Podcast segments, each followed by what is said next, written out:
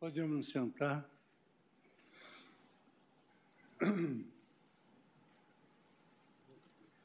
Muito boa tarde a todas e a todos. Saúdo a nossa vice-presidente, ministra Rosa Weber, nossa decana, ministra Carmen Lúcia, nosso decano, ministro Gilmar Mendes, ministro Ricardo Lewandowski, ministro Dias Toffoli, ministro Luiz Roberto Barroso, ministro Luiz Edson Paquim, ministro Alexandre Moraes, ministro Nunes Marques, ministro André Mendonça e o nosso Procurador-Geral da República, doutor Antônio Augusto Brandão de Aras.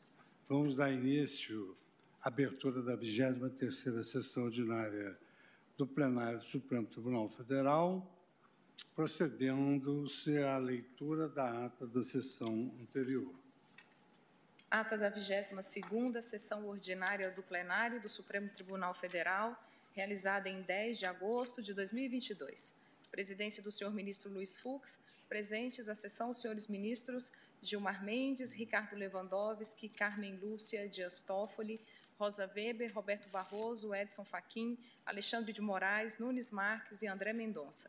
Procurador-Geral da República, doutor Antônio Augusto Brandão de Aras. Abriu-se a sessão às 14 horas e 51 minutos, sendo lida e aprovada a ata da sessão anterior. Não havendo nenhuma objeção, eu considero aprovada a ata. Com a licença de Vossas Excelências, eu tenho dois avisos rápidos antes de é, nós iniciarmos o julgamento prosseguimos já no julgamento do recurso extraordinário com agravo 843989. Os avisos são os seguintes. O primeiro aviso é que na semana passada eu recebi na sede do Conselho Nacional de Justiça dirigentes da Associação Brasileira de Jornalismo Investigativo, ABRAGE, e do Instituto Palavra Aberta, que relataram medidas tomadas após as mortes dos jornalistas britânicos Dom Phillips e do indigenista brasileiro Bruno Pereira no mês de junho. Segundo o relato que me foi feito, os jornalistas têm passado por treinamentos para proteção física, digital e judicial em razão do aumento dos casos de agressões contra profissionais da imprensa, principalmente nos últimos anos as entidades pediram o apoio do Supremo Tribunal Federal para a defesa do trabalho jornalístico durante o segundo semestre deste ano, considerando que a liberdade de imprensa, como nós sempre entendemos, é uma premissa da democracia brasileira. Em razão do pleito, eu venho publicamente dizer, em nome de todos nós, que o Supremo Tribunal Federal apoia e defende a imprensa brasileira bem como entende que a segurança dos jornalistas e demais profissionais deve ser uma das prioridades durante esse período eleitoral que se iniciou oficialmente agora. E, aliás, eh, queria também aproveitar o ensejo para, mais uma vez, lavrar os meus parabéns à cerimônia que ontem foi realizada e o belíssimo e pertinente discurso de Sua Excelência, o ministro Alexandre Moraes que assumiu a presidência. Nós aqui sempre respeitamos e prestigiamos o nobilíssimo trabalho de reportar os fatos e informar a população brasileira de sorte que essas entidades podem contar com o Supremo Tribunal Federal.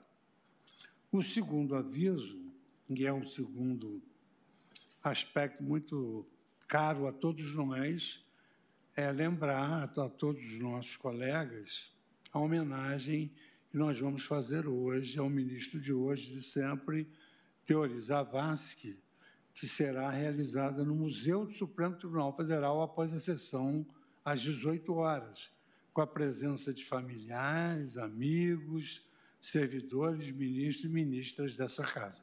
Só apenas relembrar que às 18 horas nós temos essa sessão solene de homenagem ao saudoso e estimado amigo ministro Teori Zavascki. Então, eu chamo para prosseguimento julgamento o recurso extraordinário com agravo 843989. Em continuidade ao julgamento após o voto do ministro Alexandre de Moraes, que dá provimento ao recurso extraordinário para extinguir a presente ação, propondo a fixação da seguinte tese, e do voto do ministro André Mendonça, que dava provimento ao agravo para conhecer do RE no mérito, dar-lhe provimento, propondo a fixação da tese que aqui consta, o julgamento foi suspenso. Sua Excelência, o ministro André Mendonça, ele me pede a palavra ao início da sessão para prestar alguns esclarecimentos que entende é, pertinentes nesse momento. Então, ministro André Mendonça, Vossa Excelência tem a palavra. Muito obrigado, senhor presidente. Minha saudação a Vossa Excelência, ministro Fux. Me permita saudar na sequência o ministro Alexandre de Moraes, cumprimentando-o não apenas pela posse, mas também pelas palavras e sua fala na assunção da presidência do Tribunal Superior Eleitoral, que certamente trouxe é, parâmetros importantes para o respeito não só ao processo, eleitoral em si, mas ao processo democrático de construção da nossa sociedade como um todo. Faço os mesmos votos à Sua Excelência, ministro Ricardo Lewandowski. Tenho certeza que serão é, muito exitosos na gestão que desenvolverão à frente do TSE. Minha saudação às eminentes ministras, Carmen Lúcia e Rosa Weber, senhores ministros, senhor Procurador-Geral da República, advogados, advogadas, servidores e servidoras aqui presentes. Senhor presidente, eu trago um breve esclarecimento é. sobre o quarto tópico da minha síntese de voto, que trata da prescrição geral. É, são quatro tópicos dessa síntese do meu voto. A primeira se refere à retroatividade, é, da questão da impossibilidade de caracterização de improbidade na modalidade culposa, prevista até a alteração da 14.230 14, Lei 14.230, em relação aos ilícitos do artigo 10, o segundo dispositivo, prevendo a possibilidade rescisória.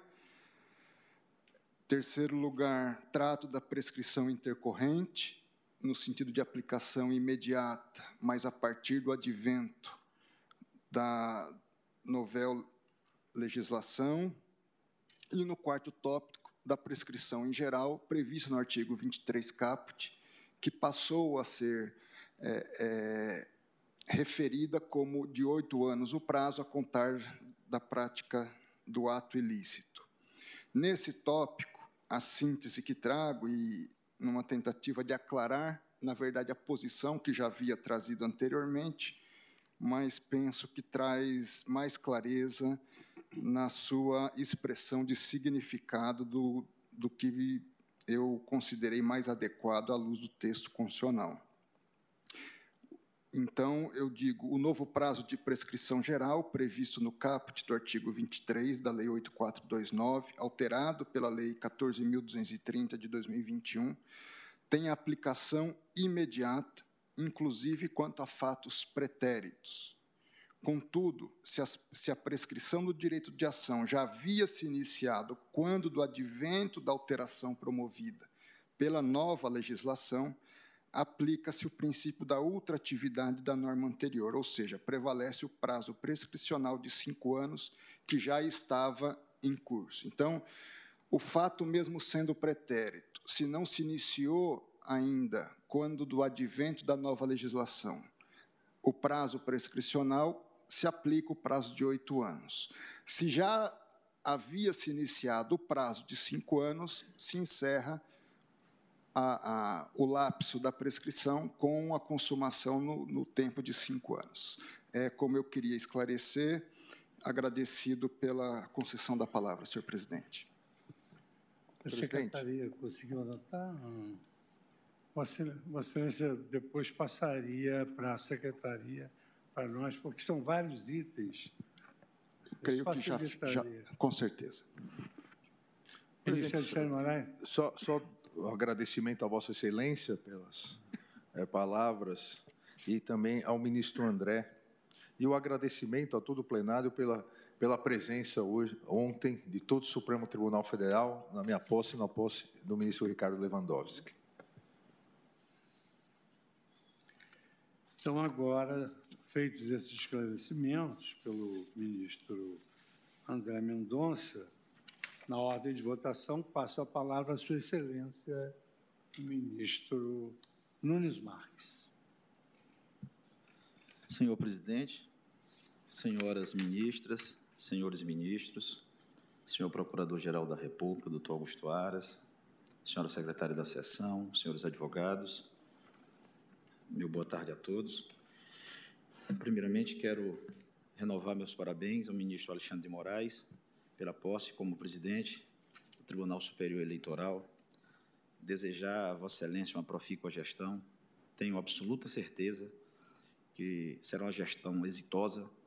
Vossa Excelência ontem já deu o tom do que o Brasil precisa. União e harmonia é o que precisa o povo brasileiro, é o que espera o povo brasileiro para as próximas eleições, e eu tenho certeza absoluta que Vossa Excelência será exitoso nessa caminhada. Quero também parabenizar o ministro Ricardo Lewandowski pela assunção à vice-presidência desse tribunal. Quero apenas pontuar esse parabéns extraindo da fala do ministro Mauro Campbell que Vossa Excelência é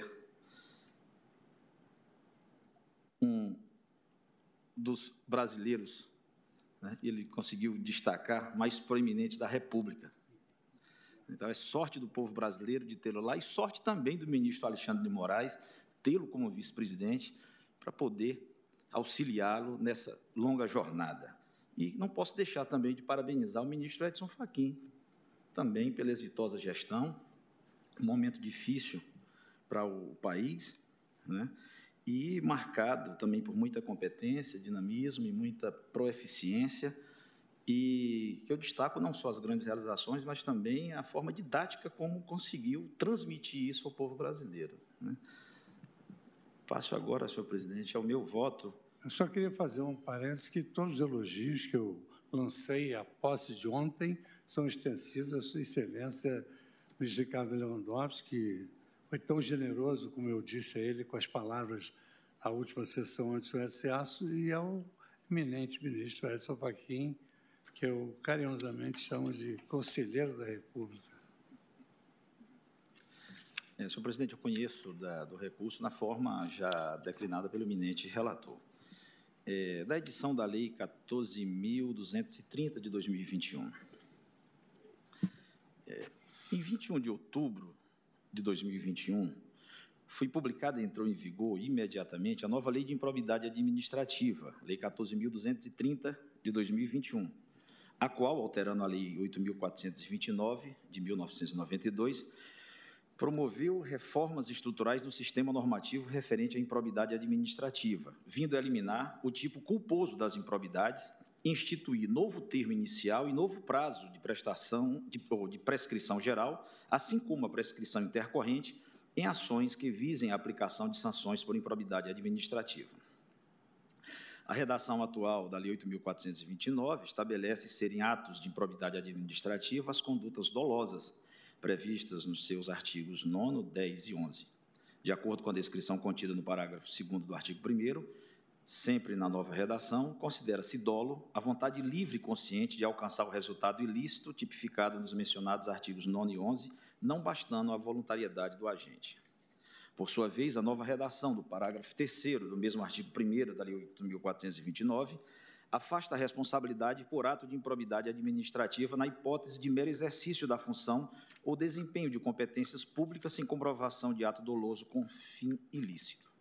No tocante à prescrição, a Lei 14.230 estipulou o prazo geral de oito anos contados a partir da ocorrência do fato ou, no caso de infrações permanentes, do dia em que cessada a permanência. Também previu a prescrição intercorrente após o ajuizamento da ação e antes do trânsito em julgado, hipótese em que, verificada uma das causas interruptivas, o prazo recomeça a correr do dia da interrupção, mas pela metade do prazo previsto no caput desse artigo. Por fim, a Lei 14.230 instituiu o artigo 1 parágrafo 4 da Lei 8.429, afirmando que passam a ser aplicáveis ao sistema da improbidade administrativa os princípios constitucionais do direito administrativo sancionador. E esse é um ponto de grande interesse para decidir se a questão da possível retroatividade da Lei 14.230 de 2021. Surge então a questão de ampla repercussão, a respeito da qual a causa concreta subjacente é exemplar de saber se alterações legislativas se aplicam total ou parcialmente as ações de improbidade em curso na data da publicação da Lei 14.230 de 2021, ou até mesmo as transitadas em julgado anteriormente. A questão é tipicamente constitucional, porque, como se sabe, no Brasil, a Constituição prevê e disciplina o conflito de leis no tempo, repelindo a retroação que atinge direito adquirido, ato jurídico perfeito ou coisa julgada. Admite a Constituição, por outro lado, a retroação da lei penal mais benéfica. Então, para a concreta solução da controvérsia em análise, é preciso fixar se a Lei 14.230 de 2021 é irretroativa por sua natureza ou por atingir direitos adquiridos, atos jurídicos perfeitos e ou coisa julgada. Artigo 5 inciso 36 da Constituição. Ou se, pelo contrário, tal diploma é retroativo por ser assimilável à ideia de lei penal, contida no artigo 5 inciso 40 da Constituição, segundo os princípios constitucionais do direito administrativo sancionador. Passo a análise desses diferentes aspectos do problema. A irretroatividade das leis do sistema constitucional brasileiro. O padrão geral da eficácia temporal das normas é a irretroatividade. O direito é prescritivo e a sua imperatividade como tal volta-se naturalmente para o presente e para o futuro. Embora, para a aplicação da norma, seja necessário o regresso mental ao passado para reconhecer qual a norma incidiu sobre o fato, assume-se tecnicamente que as normas sempre operam prospectivamente. Como diz Bobbio, a função prescritiva própria da linguagem normativa consiste em dar comandos, conselhos, recomendações, advertências, influenciar o comportamento alheio e modificá-lo, em suma, no fazer-fazer. As normas que intentam produzir vigência no passado deixam de ser essencialmente prescritivas para tornarem-se expressivas no desejo revisionista do legislador, no sentido de substituir o preceito ou a consequência jurídica adrede conjecturada por outros subsequentemente cogitados. A demonstração maior desse aspecto, por assim dizer, postiço, da retroação, é que não seria possível, à época dos fatos, antever a norma supervenientemente editada, donde também não seria concebível seu cumprimento voluntário de forma contemporânea aos fatos. É por essa razão que apenas excepcionalmente, para fins geralmente de alguma forma de indulgência, admite-se a eficácia retroativa das normas, visto que, em tais casos, a retroação não surpreende negativamente o destinatário da norma com nenhuma obrigação nova que ele não poderia mesmo ter cumprido, mesmo antes o favorece com algum benefício. A questão da retroatividade da lei no Brasil sempre teve natureza constitucional. O artigo 179, número 3 da Constituição do Império, determinava que as disposições legais não teriam efeito retroativo, acrescentando o número 11 no mesmo dispositivo, que ninguém seria sentenciado senão pela autoridade competente em virtude de lei anterior e na forma por ela prescrita. A Constituição de 1891 repetiu esses preceitos. A Constituição de 1934 previu a retroatividade da lei penal mais benéfica, artigo 113, número 27, e adotou a regra que se tornaria tradicional, que vinha da Lei de Introdução ao Código Civil de 1916, no seu artigo 3 e mais remotamente no projeto do Código Civil de Coelho Rodrigues, artigo 5 segundo a qual a lei nova não deve prejudicar o direito adquirido, o ato jurídico perfeito e a coisa julgada, artigo 113, número 3. A Constituição de 1937, no seu artigo 122, número 13, seguindo a sua tendência autoritária, somente dispôs que as penas estabelecidas ou agravadas na lei nova não se aplicariam aos fatos anteriores, nada dizendo sobre a irretroatividade de outras leis. A Constituição de 1946, artigo 141, parágrafo 3 voltou a adotar a fórmula de 1934, reportando-se novamente a intangibilidade do direito adquirido, do ato jurídico perfeito e da coisa julgada. A Constituição de 1967, no seu artigo 150, parágrafo 3 inclusive depois da emenda constitucional 1 de 69, reiterou essa solução constitucional para o problema da irretroatividade da lei. Finalmente, a Constituição de 1988 não apenas reeditou a clássica fórmula de proteção contra a retroatividade, no seu artigo 5 inciso 36, como também fixou a retroatividade da Lei Penal Benigna, artigo 5 40, e detalhou o caráter necessariamente prospectivo de normas tributárias gravosas, artigo 153 e 195, parágrafo 6 Desse breve histórico, pode-se concluir que a garantia constitucional contra a irretroatividade da lei sempre se referiu à proteção do indivíduo contra a atividade legislativa do Estado. Não há, com a devida vênia dos que pensam de modo diverso, espaço hermenêutico para invocar a cláusula da irretroatividade da lei para proteger a moralidade pública ou o direito difuso à probidade na administração, favorecendo o poder punitivo do Estado, tanto mais se o próprio legislador determinou a retroação da lei superveniente mais benigna. E isso me parece que ocorreu, ao, expre ao expressamente dizer ao legislador reformador que se aplicam ao sistema da improbidade os princípios constitucionais do direito administrativo sancionador. Artigo 1 parágrafo 4 da Lei 8.429 de 92, na redação dada pela Lei 14.230 de 2021. Logo adiante, voltarei a esse assunto. Por agora, quero insistir em que a retroação da lei no sistema constitucional brasileiro, embora não seja um movimento ordinário da atividade normativa, pode sim ser determinada pelo legislador, desde que não se ofenda o direito adquirido, o ato jurídico perfeito e a coisa julgada. Esses são os limites constitucionais que o legislador não pode suplantar para instituir uma lei retroativa. Pois bem, verifiquemos antes de tudo se o legislador quis a retroação da Lei 14.230 de 2021. Há voluntas legislatórias na retroação da Lei 14.230 de 2021.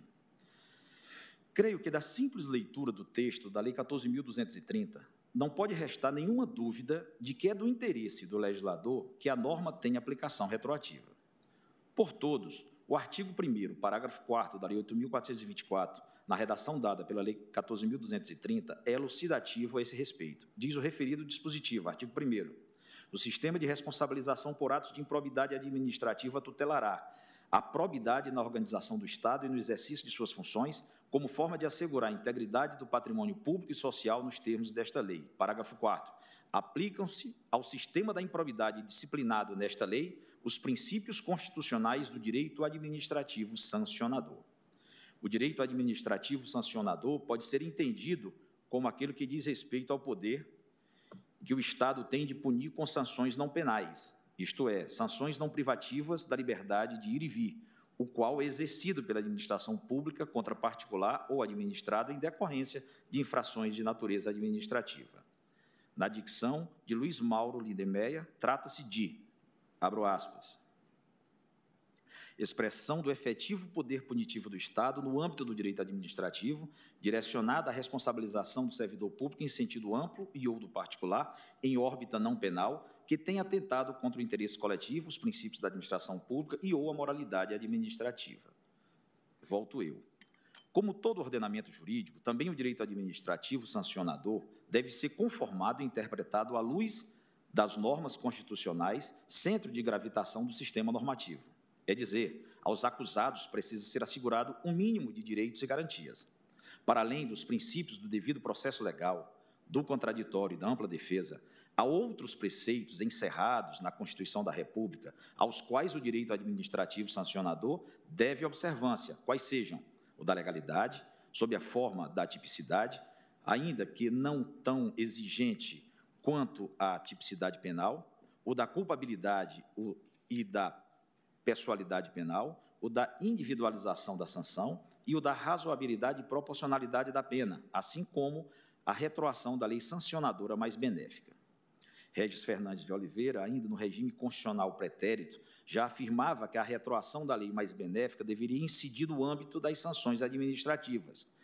Edilson Pereira Nobre Júnior, por seu turno, observa que a retroação da norma mais benéfica apenas não deve ocorrer quando a norma sancionadora for excepcional ou temporária, porque, em tal caso, como observa o juiz e o doutrinador, esta perderia, abro aspas, todo o seu atributo intimidativo, caso o agente, de antemão, já tivesse conhecimento de que, caçada a situação anormal ou o intervalo de sua vigência, ficaria impune em face da injunção da retroatividade da norma retora da competência punitiva. Fecho aspas. No caso, não estamos tratando de norma excepcional ou temporária, nem na, da, de norma antiga, nem na atual, mas sim de total revisão do Instituto da Improbidade Administrativa feita pelo legislador, com pretensão de estabilidade. Péricles Ferreira de Almeida, que fez um interessante estudo sobre o tema da retroatividade da lei benéfica no direito administrativo sancionador, também defende que prevalece no direito administrativo sancionador o princípio da retroatividade da norma mais benéfica, com configuração fundamentalmente idêntica à do direito penal. Acresce que os anais do processo legislativo apontam que a matéria da retroatividade foi expressamente discutida pelo Congresso Nacional, tendo sido firmada a orientação no sentido de que ela deveria ser obviamente aplicável, a ponto de sequer ser necessário mencionar expressamente no texto. A propósito disso, João Trindade Cavalcante Filho, consultor legislativo do Senado, afirma, abro aspas, se não bastasse os posicionamentos da doutrina amplamente majoritária e da jurisprudência dominante do STJ, a partir da pesquisa em relação à tramitação parlamentar do projeto de lei PL 2505 de 2021, verifica-se que a própria Comissão de Constituição, Justiça e Cidadania, CCJ, do Senado Federal, abordou especificamente a questão da retroatividade das novas normas. Com efeito, ao rejeitar a emenda número 40, que visava inserir no texto do PL referência expressa à retroatividade das normas benéficas, o relator do PL, em manifestação acolhida pelo colegiado, assim se manifestou. A emenda número 40 do senador Dário Berger propõe a inclusão de artigo onde couber no projeto de lei 2505 de 2021 para que as alterações dadas pela presente proposição se apliquem desde logo em benefício dos réus. Rendendo homenagens ao senador Dário Berger, deixo de acolher a proposta, tendo em vista que já é consolidada a orientação de longa data do Superior Tribunal de Justiça, na linha de que, considerando os princípios do direito sancionador, a novácio legis in melius deve retroagir para favorecer o apenado. Recurso especial número 1.153.083, Mato Grosso, relator ministro Sérgio Cuquina, julgado em 19 de 11 de 2014. E ele prossegue: é bem verdade que a mens legislatórios não é elemento vinculante da interpretação da norma objetivada. Todavia, nesse caso específico, é inegável reconhecer o dever do intérprete de levar em consideração a inequívoca manifestação do órgão legiferante sobre a questão específica da retroatividade, rejeitando sua previsão expressa por considerar tal disposição desnecessária à luz da jurisprudência do próprio STJ sobre a questão. Fecho aspas. Em suma, o legislador ineludivelmente quis a retroação das normas benéficas da Lei 14.230 de 2021 a retroação aqui não deve ser extraída de meras inferências e constatações indiretas. Não. Ao fazer remissão aos princípios do direito administrativo sancionador, o legislador intentou assimilar os postulados elementares do direito sancionador ao processo de improbidade, entre os quais está o da retroação da lei mais benéfica. Além disso, como demonstrei acima, os debates legislativos não deixam dúvida de que é intenção manifesta do legislador que se opere a retroação das normas mais benignas. Ressalto mais uma vez que a Constituição não veda totalmente a retroação de efeito normativo, mas apenas não admite aquela que contrarie direito adquirido, ato jurídico perfeito e coisa julgada. A retroação é uma opção do legislador, mas ela não pode ser exercida em detrimento dessas três cláusulas de estabilidade. Apreciemos, então, se algum desses bloqueios contra a retroação foram rompidos pela nova legislação do direito adquirido. Não há demonstração de que a retroatividade da Lei 14.230 de 2021 atinge algum direito adquirido, até porque esse conceito sequer se aplica adequadamente ao tipo de direito que está em discussão aqui. Na ação de improbidade, de um lado está o autor, postulando a aplicação de certas sanções não penais a um agente ou ex-agente público, com fundamento na moralidade pública e na probidade na administração. De outro está o réu, defendendo seu patrimônio em gênero, seus direitos políticos e outros direitos de participação na vida pública que podem ser atingidos por uma eventual sentença condenatória. Como se vê, os direitos que estão em jogo num processo dessa natureza não são daqueles em que se possa falar serem adquiridos, depois do cumprimento de certas exigências e que poderiam ser perdidos pela aplicação retroativa da nova lei. O direito de punir, titularizado pelo autor da ação de improbidade, é imanente ao Estado e é um direito difuso, constituído de um vasto regime jurídico, que pode ser pontualmente suavizado ou agravado, sem que se possa falar em sua perda ou destruição, conforme a pacífica jurisprudência do tribunal. Lembro que o tribunal já teve ocasião de admitir, por exemplo, que a instituição de um prazo decadencial para revisão de ato de concessão de benefício previdenciário poderia atingir benefícios anteriores à lei, sem que isso implicasse qualquer ofensa do direito adquirido. Refiro-me ao RS 626-489 Sergipe, relatoria do ministro Roberto Barroso, julgado em 16 de outubro de 2013. Os direitos políticos e ao patrimônio em geral do réu também são, não são exatamente suscetíveis de uma aquisição no sentido empregado pela Constituição no artigo 5 inciso 36. E, de resto, os direitos do réu não foram prejudicados pela nova lei, mas, ao contrário, foram favorecidos. Portanto, não faz o menor sentido falar-se de prejuízo a algum direito adquirido do réu nem do autor. Em outras palavras, a retroatividade da Lei 14.230 não tem aptidão para atingir nenhum direito adquirido. Ato jurídico perfeito. Respeitando as posições diversas, creio que também a Lei 14.230 não infringe nenhum ato jurídico perfeito. É que não se discute anulação de atos processuais em ações de improbidade em curso. Isso não está absolutamente em jogo.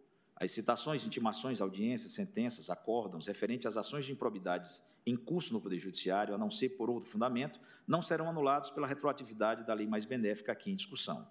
Na verdade, a Lei 14.230, tanto ao alterar a definição de improbidade, como ao dispor sobre a prescrição da pretensão punitiva, é lei de direito material, não de direito processual. A retroatividade da lei dirige-se para abrandar o poder de punir do Estado, impondo-lhe limitações materiais e temporais mais compatíveis com a dignidade dos acusados e com o direito à duração razoável do processo. Não se trata, portanto, nos pontos em que discutimos, de uma lei formal, que vise a reordenar rotinas procedimentais das ações de improbidades, mas antes de uma lei substancial que intenta abrandar, como disse, a eficácia do poder punitivo estatal. Disso decorre que não se pode falar que a retroatividade da lei atingiria atos jurídicos processuais que estariam perfeitos e acabados. Absolutamente não. Os atos processuais, repito, não devem ser anulados pela nova lei, nem esse é o propósito dela. A retroatividade benéfica aqui atinge é o âmago da hipótese da ilicitude, para redefini-la, excluindo da sua extensão material a modalidade culposa, assim como atinge também a extensão temporal da pretensão punitiva, reduzindo-a e submetendo-a a intervalos de eficácia com contagem regressiva rumo à abolição, mesmo durante a tramitação da ação de improbidade, que é a prescrição intercorrente. Para usar a linguagem própria da nossa jurisprudência, é uma lei que altera um regime jurídico de direito material. Em que tal retroação atinge atos jurídicos perfeitos? O direito de punir só está perfeito quando a sentença condenatória transita em julgado. Então, sim, ela estará perfeita. Mas aí incide a garantia da coisa julgada, que analisarei no tópico seguinte, da coisa julgada. Quanto aos processos que, na data de entrada em vigor da nova lei, já tenham sido julgados por sentença transitada em julgado, aí sim, parece-me que realmente a Lei 14.230 não pode retroagir. É que, nessa circunstância, a retroação esbarraria no disposto do artigo 5 inciso 37, enfim, da Constituição Federal, a Lei não 36, a lei não prejudicará o direito adquirido, o ato jurídico perfeito e a coisa julgada. E no campo da improbidade, não existe algo semelhante à revisão criminal, por meio do qual se poderia rever a condenação. Nem o legislador criou alguma ação revisional específica como poderia ter feito. Peço venha ao eminente ministro André Mendonça, que me parece ter cogitado da aplicação da rescisória quanto a condenações transitadas em julgado por improbidades culposas, mas reputo que tal ação não seria viável à míngua de hipótese legal de cabimento de tal ação. Diferentemente da revisão criminal, a ação rescisória não tem previsão de ser cabível pelo advento de lei superveniente mais benéfica. Na verdade, fatos supervenientes à coisa julgada, na lei processual civil, geralmente são objeto de defesa e incidentes do cumprimento da sentença, não em ação rescisória. Tudo que antecede a formação da coisa julgada sofre os efeitos de sua eficácia preclusiva, e é justamente contra esta que se volta a ação rescisória. Já o que ocorre depois da coisa julgada não pode ser objeto da rescisória, precisamente porque se subordina à dita eficácia preclusiva. Seja como for, a lei nova benigna no campo civil não pode se sobrepor à coisa julgada, dado o disposto no artigo 5 inciso 36 da Constituição Federal. Portanto, em relação às condenações transitadas em julgado, mesmo por improbidade culposa, não vejo como se aplicar retroativamente a lei. No mais, a extinção do tipo culposo e as novas regras de prescrição, no que forem mais benéficas ao réu, devem retroagir por ter sido essa a vontade expressa do legislador, sem que se possa encontrar óbice na Constituição Federal. A retroatividade da lei penal mais benéfica e a natureza da improbidade. Para além dos argumentos acima, não é despropositado invocar também o inciso, o artigo 5 inciso 40 da Constituição, que prevê a retroação da lei penal mais benéfica. Afirma tal dispositivo, artigo 5 inciso 40, a lei penal não retroagirá salvo para beneficiar o réu. Certo. Pode-se argumentar que a referência à lei penal não foi casual e quer mesmo restringir a retroatividade benéfica, benéfica apenas à nova lei que discipline o direito do Estado de aplicar sanções de privação de liberdade de ir e vir, ou seja, o direito penal. Mas sempre, quando a vida venha, creio que essa não é a melhor interpretação do dispositivo constitucional. Lei penal aqui precisa ser compreendida em seu sentido mais profundo, como lei que prevê penalidades contra o cidadão, e não apenas como lei do direito penal. No direito português, o chamado regime geral das contraordenações, Decreto-Lei 433 de 82, praticamente equipara os ilícitos, os ilícitos administrativos e penais em termos de garantias do cidadão. O artigo 3 número 2 do citado regime geral manda aplicar a lei nova mais benéfica às contraordenações. O artigo 3 aplicação no tempo. Se a lei vigente ao tempo da prática do fato for posteriormente modificada, aplicar-se-á a lei mais favorável ao arguído, salvo se esse já tiver sido condenado por decisão definitiva ou transitado em julgada já executada. Com isso, quero dizer que não é preciso equiparar totalmente a ação de improbidade a uma ação penal, para que o artigo 5º, inciso 40, seja aplicável também no campo da improbidade. O Supremo Tribunal Federal tem se orientado no sentido de qualificar a ação de improbidade no, no campo da ação civil, Disso não há dúvida, especialmente nas discussões sobre a competência de foro das ações de improbidade. Estabeleceu-se de forma mais ou menos tranquila na Corte que lei ordinária não pode criar competência por prerrogativa de foro para o julgamento de ações de improbidade, porque as regras constitucionais sobre prerrogativa de foro se referem expressamente a crimes. A DI 2797, relator ministro Sepúlveda, pertence. Porém, como demonstra o eminente ministro Gilmar Mendes, em sede doutrinária, essa tese precisa de ajustes para não culminar em completa subversão do sistema de competências judiciais. E esses ajustes são decorrência do reconhecimento da semelhança entre os tipos que caracterizam a improbidade administrativa em comparação com os tipos dos chamados crimes de responsabilidade, que podem ser praticados por altos dignatários do Estado. Escreveu o ministro Gilmar Mendes, abro aspas. A análise das condutas tipificadas nas leis 8.429 e 1.079 de 50, assim como das penalidades ali previstas, evidencia que tais diplomas estão a disciplinar o mesmo setor do direito punitivo, os chamados crimes de responsabilidade. Em síntese, cabe concluir que a disciplina punitiva de ambas as leis opera no mesmo espaço normativo definido pela Constituição, ou seja, no âmbito dos chamados crimes de responsabilidade.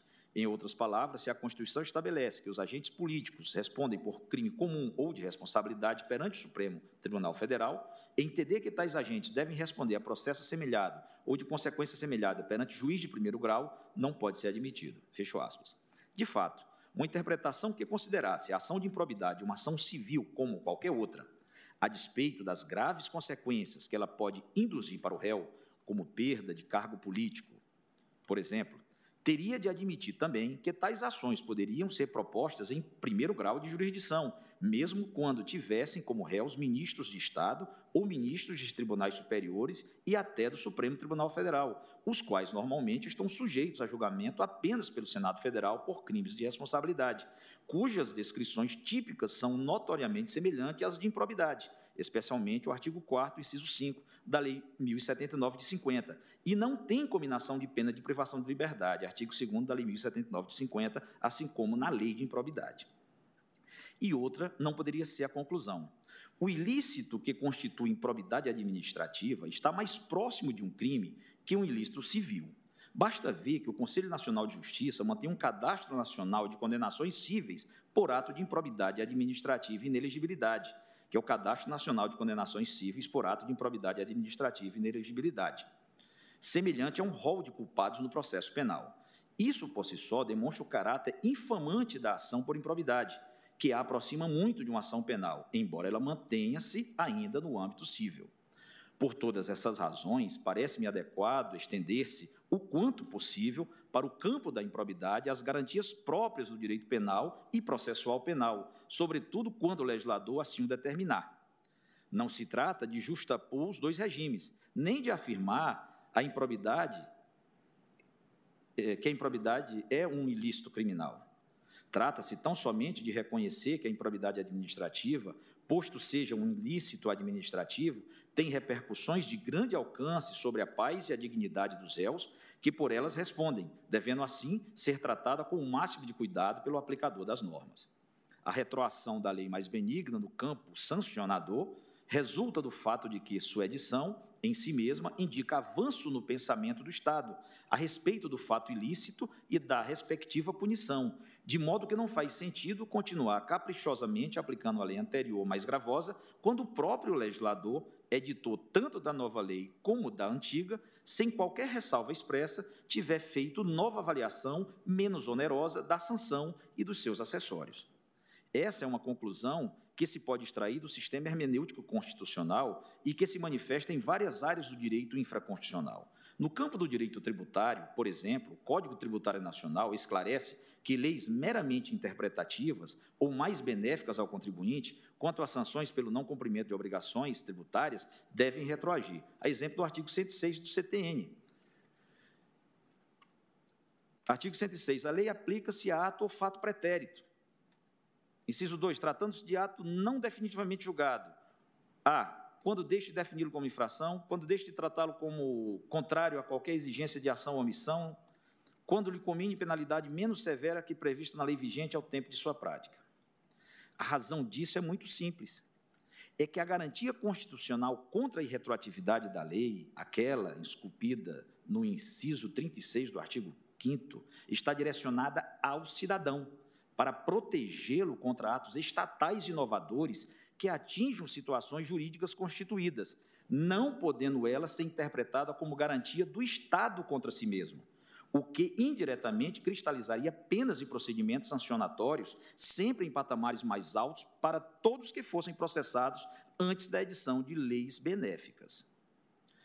Essa tem sido a orientação do tribunal, conforme se observa na súmula 654 do STF, a garantia da irretroatividade da lei prevista no artigo 5 inciso 36 da Constituição da República não é invocável pela entidade estatal que a tenha ditado.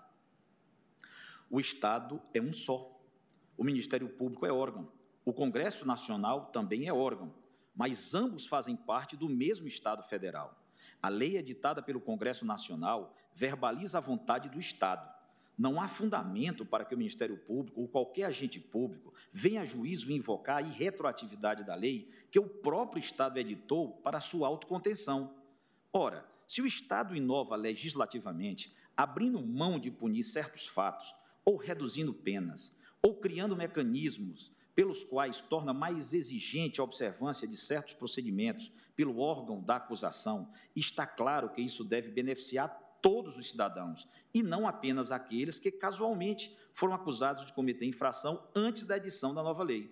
Pensar de outro modo, com a devida vênia, seria admitir que o Estado, representado pelo Ministério Público nas ações de improbidade, poderia invocar a garantia da irretroatividade da lei a favor de si mesmo. A nova lei mais benéfica, sem qualquer cláusula expressa que vede a retroatividade, representa a reconsideração completa do tema pelo Estado, devendo ser aplicada a todos os efeitos pendentes, a todos os feitos pendentes. A improbidade culposa. No caso em exame, observa-se que a Lei 14.230 de 2021 deixou de classificar como improbidade administrativa o ato culposo que cause prejuízo ao erário. Tal tipo de conduta continua sendo ilícito administrativo, mas deixou de ser improbidade. Claramente, essa modificação legislativa tem consequências de longo alcance, pois exclui do campo da improbidade uma vasta gama de atos que outrora poderiam sofrer sanções típicas da improbidade administrativa, tais como as condutas puramente negligentes, imprudentes ou imperitas. O legislador reformador não fez acepção entre condutas atuais, futuras e passadas. Ele simplesmente deixou de considerar ímprobos os atos e as omissões culposas.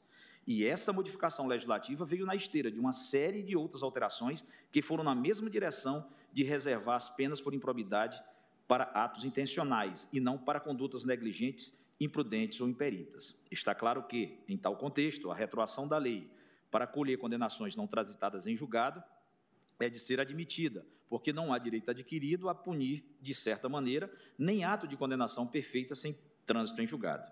Consistindo a modificação no ponto em algo que elimina o tipo improbidade culposa, a lei exame assemelha-se uma abolício crimes e, como tal, deve ser tratada. Logo, em relação aos processos pendentes que versem sobre improbidades administrativas culposas, como aliás é justamente o caso dos autos, a meu ver, com todas as vênias ao que pensam de modo diverso, é de rigor a extinção das ações por perda superveniente de objeto. É até discutível se aqui estamos tratando propriamente de uma retroação da lei mais benigna ou da aplicação imediata dela, porque, na verdade, enquanto não transitada em julgada a sentença, a prestação jurisdicional ainda não terá se aperfeiçoado totalmente. Seja como for, cabe ao juiz aplicar o processo pendente à lei superveniente que promove a autocontenção do poder estatal, visto como o sistema punitivo é um regime jurídico e, como tal, sofre transformações que devem ser levadas em conta a todo momento, enquanto não transitada em julgada a sentença condenatória. Pode-se discordar do acerto e da oportunidade da modificação. Pode-se considerar que ela anterior era mais propícia para tutelar a moralidade administrativa, Pode-se, enfim, considerar absolutamente inconveniente a modificação, mas essas considerações puramente subjetivas não constituem nenhum obstáculo jurídico oponível à vontade legislativa de eliminar o tipo culposo do campo da improbidade administrativa. Não importa se estamos diante de um crime ou de um ilícito administrativo. Em face de uma pretensão punitiva, quer no âmbito penal, quer no campo administrativo, o regime jurídico aplicável é o de direito sancionador.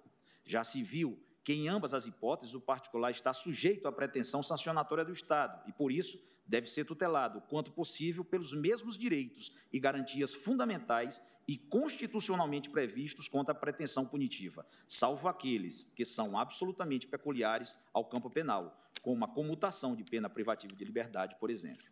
Volto a insistir que não me convence, com devida vênia, o argumento de que a literalidade do artigo 5º, inciso 40 da Constituição, o qual menciona a expressão lei penal, seria possível extrair única interpretação no sentido de a garantia estar restrita ao direito criminal. A Constituição deve ser interpretada de forma sistemática, prestigiando-se os valores positivados em todo o texto, se compreendermos que é vontade constitucional garantir os direitos daqueles que podem sofrer sanção estatal, surge evidente a ausência de lógica na diferenciação profunda entre garantias aplicáveis ao direito penal e aquelas pertinentes ao direito administrativo sancionador, salvo, é claro, aquelas que dizem respeito estritamente à liberdade de locomoção e à integridade física e moral do preso, porquanto essas, de fato, apenas podem ser aplicadas no campo criminal. A Carta da República autoriza a exegese segundo a qual as garantias consideradas no direito penal devem ser igual extensivamente aplicáveis ao direito administrativo sancionador, em virtude da inexistência de distinção ontológica entre ilícitos de naturezas diversas. A distinção entre ilícito penal e ilícito administrativo é meramente formal. Salvo casos extremos de desproporcionalidade, o que hoje é crime, amanhã pode ser ilícito administrativo e vice-versa, a depender dos diplomas legislativos. No ponto, cumpre evocar o trabalho de Igor Pereira Pinheiro e Henrique da Rosas e Ezemer a respeito da retroação benéfica da nova legislação dos atos culposos de improbidade administrativa. Dizem os autores, ontologicamente, improbidade administrativa está associada à ideia de corrupção ou à prática de atos ilícitos imbuídos de má-fé e desonestidade intelectual ou patrimonial, motivo pelo qual mesmo antes da Lei 14.230, parte da doutrina já defendia a injustiça do enquadramento dado pelo artigo 10 da Lei 8.429, ao permitir condenações culposas ainda graves nos exatos termos do artigo 28 da LINDB ou da própria jurisprudência do STJ, que exigia a diligência acima do normal por parte do agente público com as modificações operadas pela Lei 14.230, na Lei de Improbidade Administrativa, não há dúvidas que a forma culposa foi abolida do sistema jurídico da improbidade administrativa, adotando-se a tese garantista de que a culpa e a desonestidade não caminham juntas. Não se pode desconsiderar as razões teóricas desse ponto de vista. E mais, considerando que os atos de improbidade administrativa previstos no artigo 10 da Lei 8.429 correspondem a tipos penais que, via de regra, não admitem a forma culposa, o retrocesso aí é somente persecutório, pois há, no nosso sentido, uma adequação e uniformização do sistema jurídico. Não fazia muito sentido alguém ser desonesto, corrupto, no campo penal, somente por meio do dolo, e no campo civil da improbidade administrativa, poder ostentar aquela qualificação por meio da culpa, ainda que grave. Essa é uma marcha legislativa clara. Vejamos o caso da dispensa indevida de licitação por descumprimento das formalidades legais. O artigo 337-E do Código Penal, inserido pela Lei 14.133 de 2021, excluiu essa modalidade delitiva que constava do artigo 89 da Lei de Licitações, num típico caso de abolício crimes, conforme ampla doutrina sobre o assunto, e que era enquadrável como ato de improbidade administrativa culposo no artigo 10, inciso 8 da Lei 8.429. Como justificar que o réu no processo penal será absolvido pela atipicidade superveniente, mas a ação cível de improbidade decorrente daquele comportamento culposo continuaria tramitando? Ainda que a coisa julgada desse tipo de sentença penal não possua eficácia absoluta dentro da lógica do princípio da independência das instâncias, é razoável permitir a extensão dos efeitos, ainda mais porque estamos a falar de culpa, ontologicamente dissonante da ideia de corrupção e má-fé. Assim, nessa hipótese restrita dos atos de improbidade administrativa culposos, há de prevalecer a dignidade humana, artigo 1 inciso 3 da Constituição, e o direito humano à retroação benéfica, previsto no artigo 9 da Convenção Americana de Direitos Humanos, Pacto de São José da Costa Rica, daqueles que são ou foram processados barra investigados por atos de improbidade administrativa na modalidade culposa, pois se representam indiferentes penais na área de corrupção, não é justo que prevaleçam na área civil. Fecho aspas. Volto eu. Cabe observar ainda que a aproximação principiológica entre o regime da improbidade administrativa e da infração penal foi consagrado expressamente pela Lei 14.230 de 2021, ao prever que a ação de improbidade é repressiva, de caráter sancionador, não civil, destinada à aplicação de sanções de caráter pessoal previstas naquela norma nos termos do seu artigo 17D. Diz o artigo 17D: a ação por improbidade administrativa é repressiva, de caráter sancionatório, destinada à aplicação de sanções de caráter pessoal previstas nessa lei e não constitui ação civil, vedado seu ajuizamento para o controle de legalidade de políticas públicas e para a proteção do patrimônio público e social por meio ambiente e outros interesses difusos coletivos individuais homogêneos. Então, há um vetor interpretativo na própria lei de improbidade que recomenda a aproximação hermenêutica dos temas relativos às ações de improbidade aos de direito penal. Dada essa similitude, tenho que o princípio da retroatividade da lei penal mais benéfica, constitucionalmente assegurado para o direito penal, é plenamente aplicável também à seara da improbidade administrativa, tanto mais se a lei mais benéfica não veda a retroação expressamente. Tal entendimento pode ser extraído não apenas de, não apenas de mecanismos interpretativos, mas diretamente da Convenção Americana sobre Direitos Humanos, Pacto de São José da Costa Rica, que apregou a necessidade de retroação da lei mais benéfica ao delinquente, conforme se depreende da leitura do seu artigo 9. Ninguém pode ser condenado por ações ou omissões que, no momento em que forem cometidas, não sejam delituosas, de acordo com o direito aplicável. Tampouco se pode impor pena mais grave ou aplicável no momento da perpetração do delito. Se depois da perpetração do delito a lei dispuser a imposição de pena mais leve, o delinquente será, por isso, beneficiado. A Corte Interamericana de Direitos Humanos, em Tribunal Constitucional versus Peru, em 2001, definiu diretrizes de incidência dos princípios penais em processos ou procedimentos não criminais, sobretudo os de caráter sancionatório, que apresentam maior grau de proximidade com a esfera penal. O respeito aos direitos humanos constitui um limite à atividade estatal, que é válido para qualquer órgão ou funcionário que esteja em posição de poder, por sua natureza oficial em relação a outras pessoas. Assim, é ilegal qualquer forma de exercício do poder que viole os direitos reconhecidos pela Convenção. Isso é ainda mais importante quando o Estado exerce seu poder sancionador, pois não só pressupõe a atuação das autoridades com total observância à ordem jurídica, mas também implica a concessão das garantias mínimas do devido processo legal a todas as pessoas sujeitas à sua jurisdição, de acordo com os requisitos estabelecidos na Convenção. Corte Interamericana de Direitos Humanos, caso do Tribunal Constitucional versus Peru, parágrafo 68, São José da Costa Rica, 31 de janeiro de 2001. Já em Maldonado Ordonez versus Guatemala, em 2006, reafirmou aquela corte o entendimento de que o princípio do artigo 9 é, da Convenção pode ser aplicado em matéria de sanção administrativa, em virtude de esta ser expressão do poder punitivo estatal e possuir natureza similar à sanção penal, visto que ambas implicam prejuízo, privação e alteração de direitos. Vale anotar que os precedentes oriundos do sistema regional americano de proteção dos direitos humanos referem-se a contextos nos quais há desequilíbrio de poder na relação jurídica entre Estado e particular, com imposição de sanções que denotam a aproximação do poder punitivo no âmbito penal e na esfera administrativa, o que explica haver maior necessidade de proteção do indivíduo em face do Estado.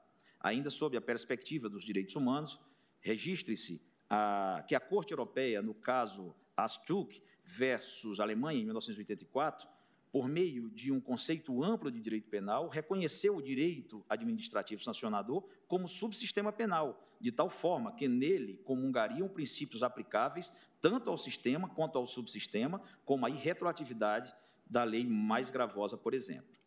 havendo o sistema de combate à improbidade administrativa adotado expressamente os princípios do direito administrativo sancionador, impõe-se a observância as garantias impostas pela Constituição, entre as quais a retroatividade da lei benéfica.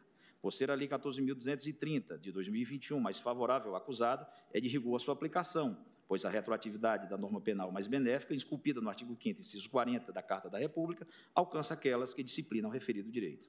Os tribunais brasileiros já têm decidido no sentido de que as novas disposições da Lei 8.429, de 92, com as alterações trazidas pela Lei 14.230, de 2021, devem ser aplicadas de forma retroativa. Eu menciono várias jurisprudências de tribunais regionais e tribunais de justiça. No meu voto, que não declinaria a Vossa Excelência e passo a análise da prescrição. O mesmo raciocínio acima sobre a aplicabilidade retroativa da lei mais benéfica, como decorrência dos princípios do direito sancionador, se aplica à alteração do termo inicial do prazo de prescrição criado pela Lei 14.230 de 2021. Exceto quanto às ações de ressarcimento por atos de improbidade dolosos previstos na Lei 8.429, que são imprescritíveis, conforme fixado pelo Tribunal no tema 897 da repercussão geral, o fato é que o legislador criou novo termo inicial para a contagem da prescrição, que não constava da Lei 8.429, na sua redação original, e que pode eventualmente ser mais favorável ao acusado. Com efeito, o termo inicial do prazo prescricional, que antes podia ser o término do exercício do mandato ou cargo em comissão barra função de confiança ou a data da apresentação da prestação de contas, agora foi unificado e fixado na data da ocorrência do fato, ou, em caso de infração permanente, no dia em que cessar a permanência. Essa é uma norma que pode, em alguns casos concretos, ser mais benéfica para o réu e, por sua configuração, pode ser aplicada a fatos anteriores, sem que haja necessidade de nenhuma contagem fictícia de prazos. Em outras palavras, a partir da ocorrência de um ato ímprobo, o Ministério Público já podia agir, de modo que a demora no ajuizamento da ação é mesmo imputável ao titular da ação. Não há surpresa legislativa, nem para acusação, nem para defesa, na ampliação desse prazo, em troca da substituição do termo inicial da contagem mais favorável ao réu. É uma opção política que altera os termos da equação, mas mantém as variáveis.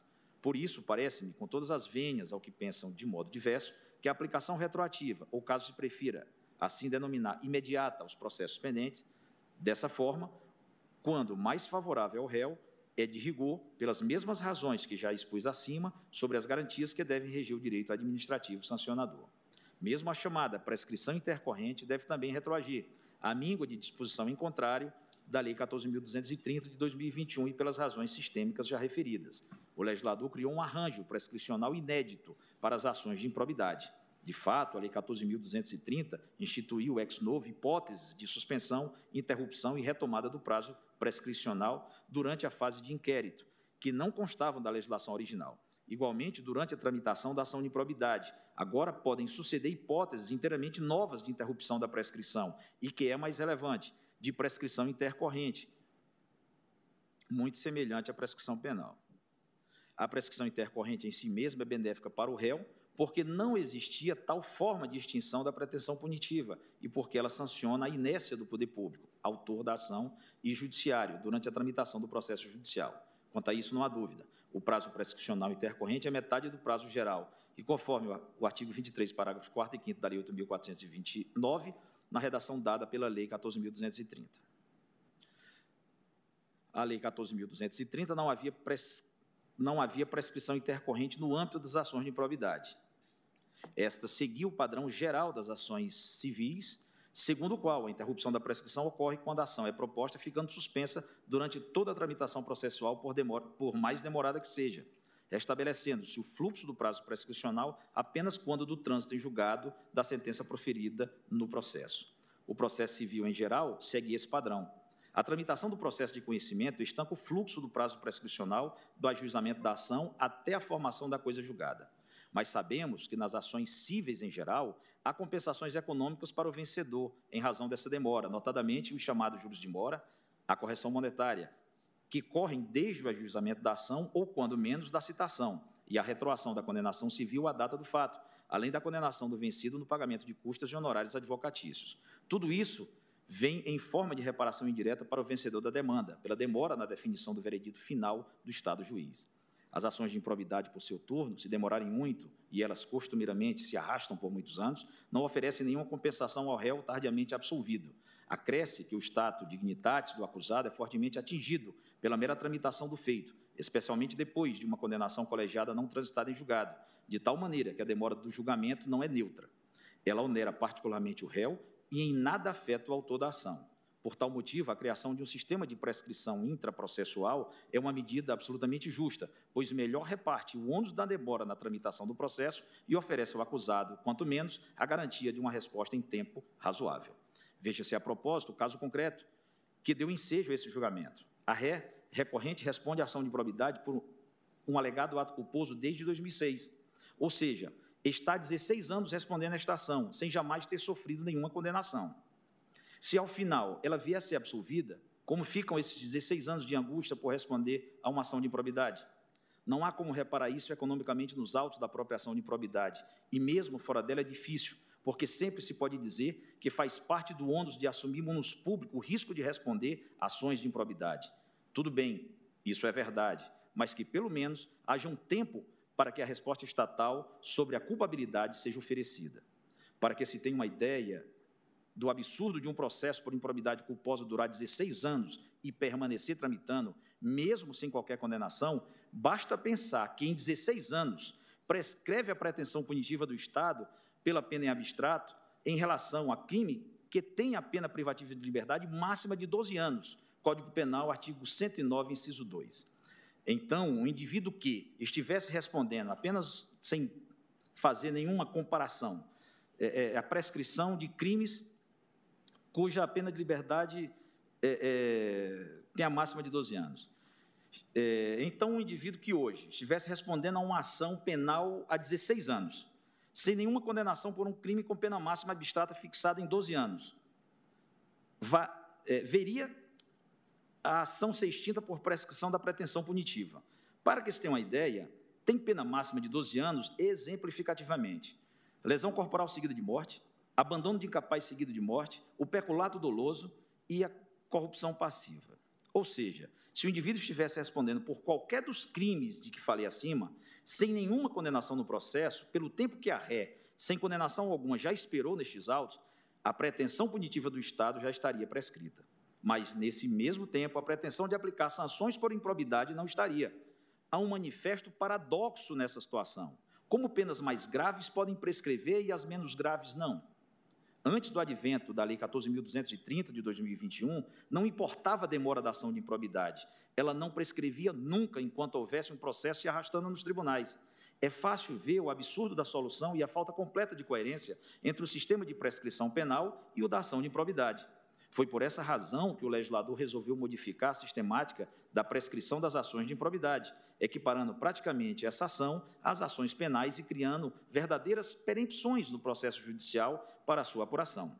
O arranjo criado pela Lei 14.230 de 2021 apresenta semelhanças evidentes com a prescrição da pretensão punitiva do direito penal, ver, por exemplo, artigo 117 do CP, o que, mais uma vez, confirma a intenção do legislador de equiparar as garantias do réu da ação de improbidade àquelas dirigidas ao réu da ação penal. Ora, sendo assim, a retroação da nova sistemática se impõe, pois no direito penal é pacífico que normas sobre prescrição sejam mais favoráveis ao réu, devem se aplicar aos fatos anteriores à sua edição. Quando falo de aplicação retroativa da lei aqui, em matéria de prescrição, quero me referir ao fato de que se pode considerar os intertícios de ociosidade processual que se, que se configuram antes mesmo da entrada em vigor da Lei 14.230 de 2021, que se deu em 26 de outubro de 2021, conforme determina o artigo 5 da Lei 14.230. Assim, por exemplo, tomando o caso em análise, observa-se que a ré não se beneficiaria do novo termo inicial da prescrição geral, considerando-se o novo prazo prescricional de oito anos, é que as irregularidades apontadas pelo autor da ação de ressarcimento teriam ocorrido em 1998 e 1999, enquanto a ação foi ajuizada em 2006. Quer dizer, não se passaram oito anos antes do ajuizamento da ação, desde o último ato alegadamente ímprobo, para que a prescrição tenha se consumado segundo a sistemática instituída pela nova lei. Entretanto, a prescrição intercorrente beneficia a ré. É que a ação de improbidade foi ajuizada em 2006 e não houve nenhuma condenação da demandada, quer em primeiro grau, quer em segundo grau, dentro do prazo de quatro anos, conforme exige a Lei 14.230, na nova redação que deu ao parágrafo 5 do artigo 23. Repito, no caso em análise, a recorrente está há 16 anos respondendo um processo de improbidade sem que tenha havido ainda nenhuma condenação. Logo, a aplicação retroativa da Lei 14.230 de 2021 implica a contagem de prazos transcorridos antes da sua edição para a configuração da prescrição segundo seus termos. Essa aplicação é viável porque o caso é de uma novácio legis in melius, que, por razões humanitárias, deve ser estendida a todos os cidadãos que respondam ações de improbidade, independentemente da data em que tenham praticado atos tidos pelo Ministério Público como de improbidade administrativa. Ressalva apenas os casos de processos cujas sentenças condenatórias têm um trânsito em julgado. Em tais casos, a aplicação retroativa da Lei 14.230 de 2021 mostra-se inviável, data máxima venha aos que pensam de forma contrária, à vista do disposto no artigo 5 inciso 36 da Constituição da República. Quero, por fim, enfatizar que o tribunal tem precedente em repercussão geral, tema 897, considerando imprescritíveis as ações de ressarcimento por atos de improbidade dolosos, previstos na Lei 8.429 de 92.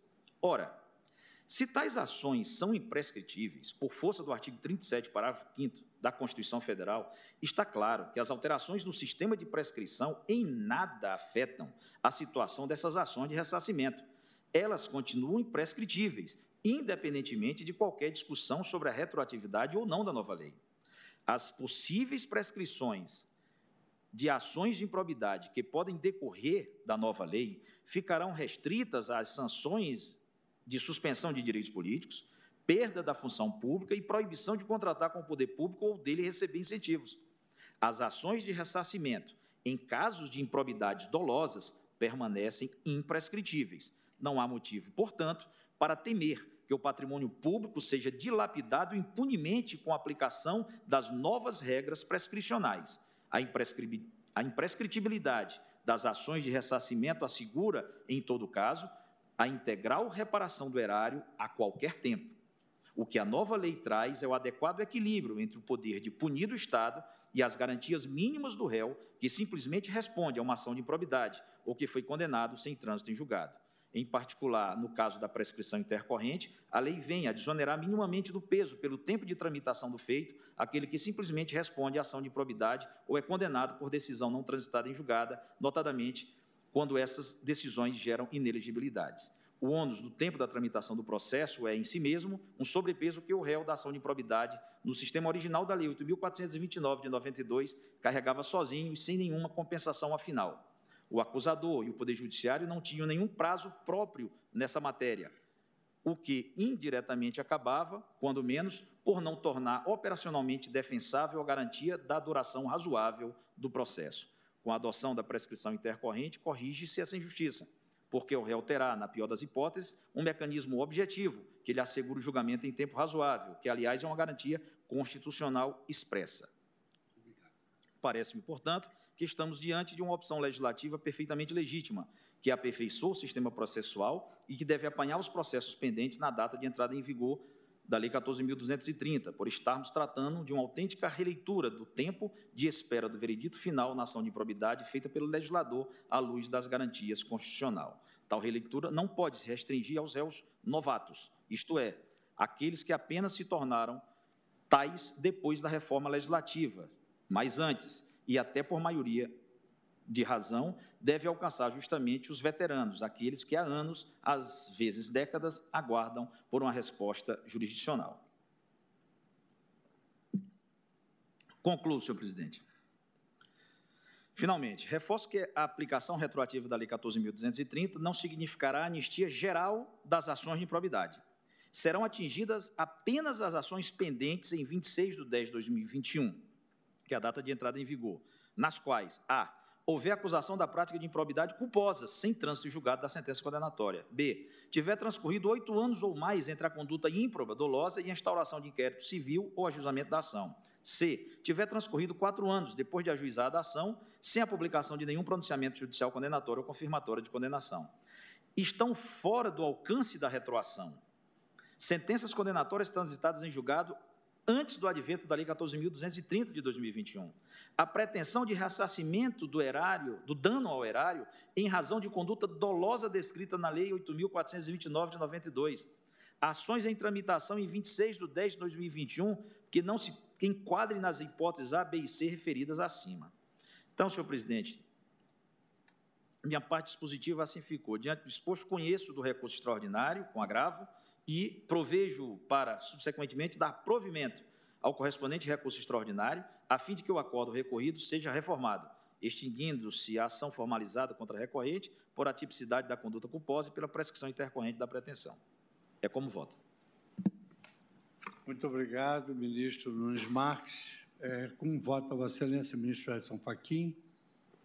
Muito obrigado, senhor presidente. Saúdo Vossa Excelência, as eminentes ministras, Carmen Lúcia Rosa Weber, os eminentes pares que estão aqui presentes, o senhor Procurador-Geral da República, advogados e advogadas que se encontram acompanhando este julgamento, os servidores e as servidoras, em nome da assessora-chefe desse plenário, a doutora Carmen Lee.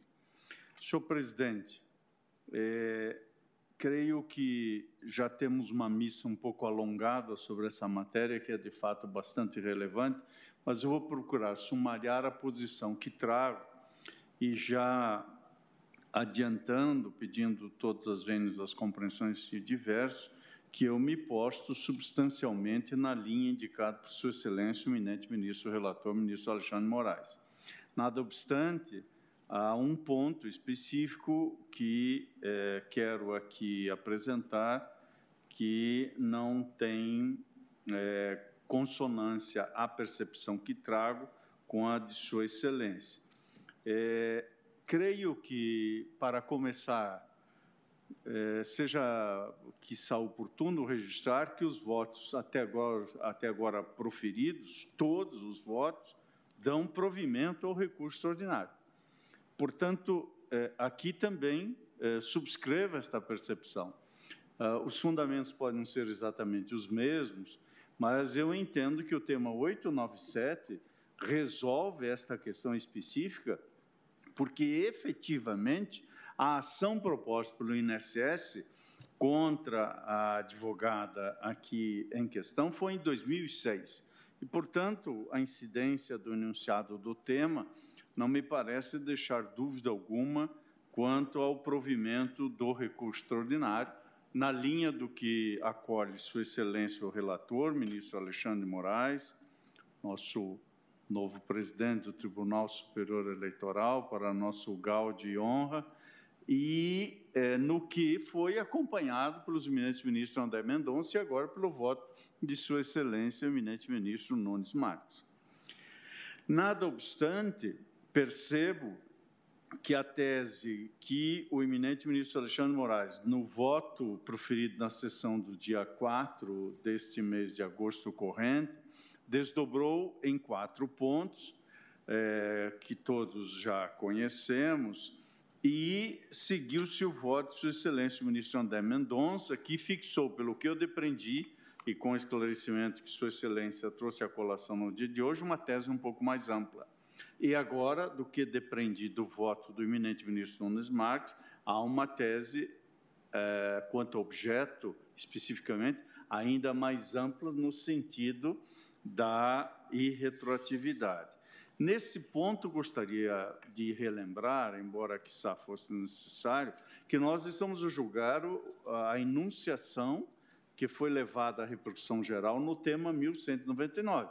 E o tema é específico sobre definição da retroatividade ou irretroatividade desta lei 14230.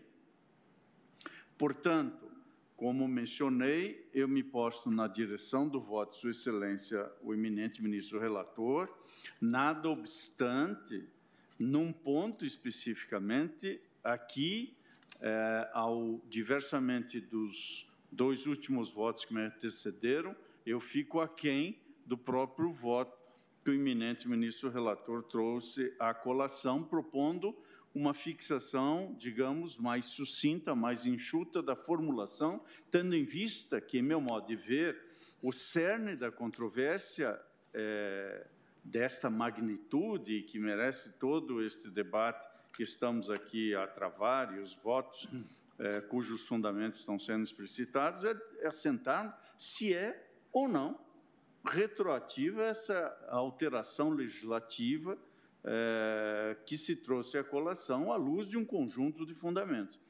A compreensão que trago no voto que vou juntar, senhor presidente, vai na direção de que não se aplica a incidência retroativa da lei mais benéfica prevista no artigo 5 inciso 40 da Constituição da República às disposições da lei 14230, para ser bastante nítido e explícito em relação a esse limite. Vale dizer peço nesse ponto, nada obstante ir ao encontro de boa medida da tese de Sua Excelência, o eminente ministro relator, peço venha a Sua Excelência e aos votos que distam ainda mais do voto de Sua Excelência, o relator, para pontuar este único elemento.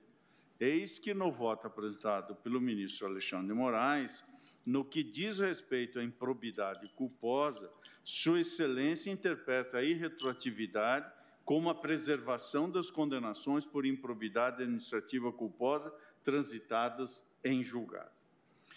Explicito, para além disso, com todas as vênias para as compreensões em sentido oposto, que em um regime democrático, a lei de natureza não estritamente penal, e é o caso, não pode retroagir ante o risco de se violar o ato jurídico perfeito, o direito adquirido e a coisa julgada, que são cânones da segurança jurídica.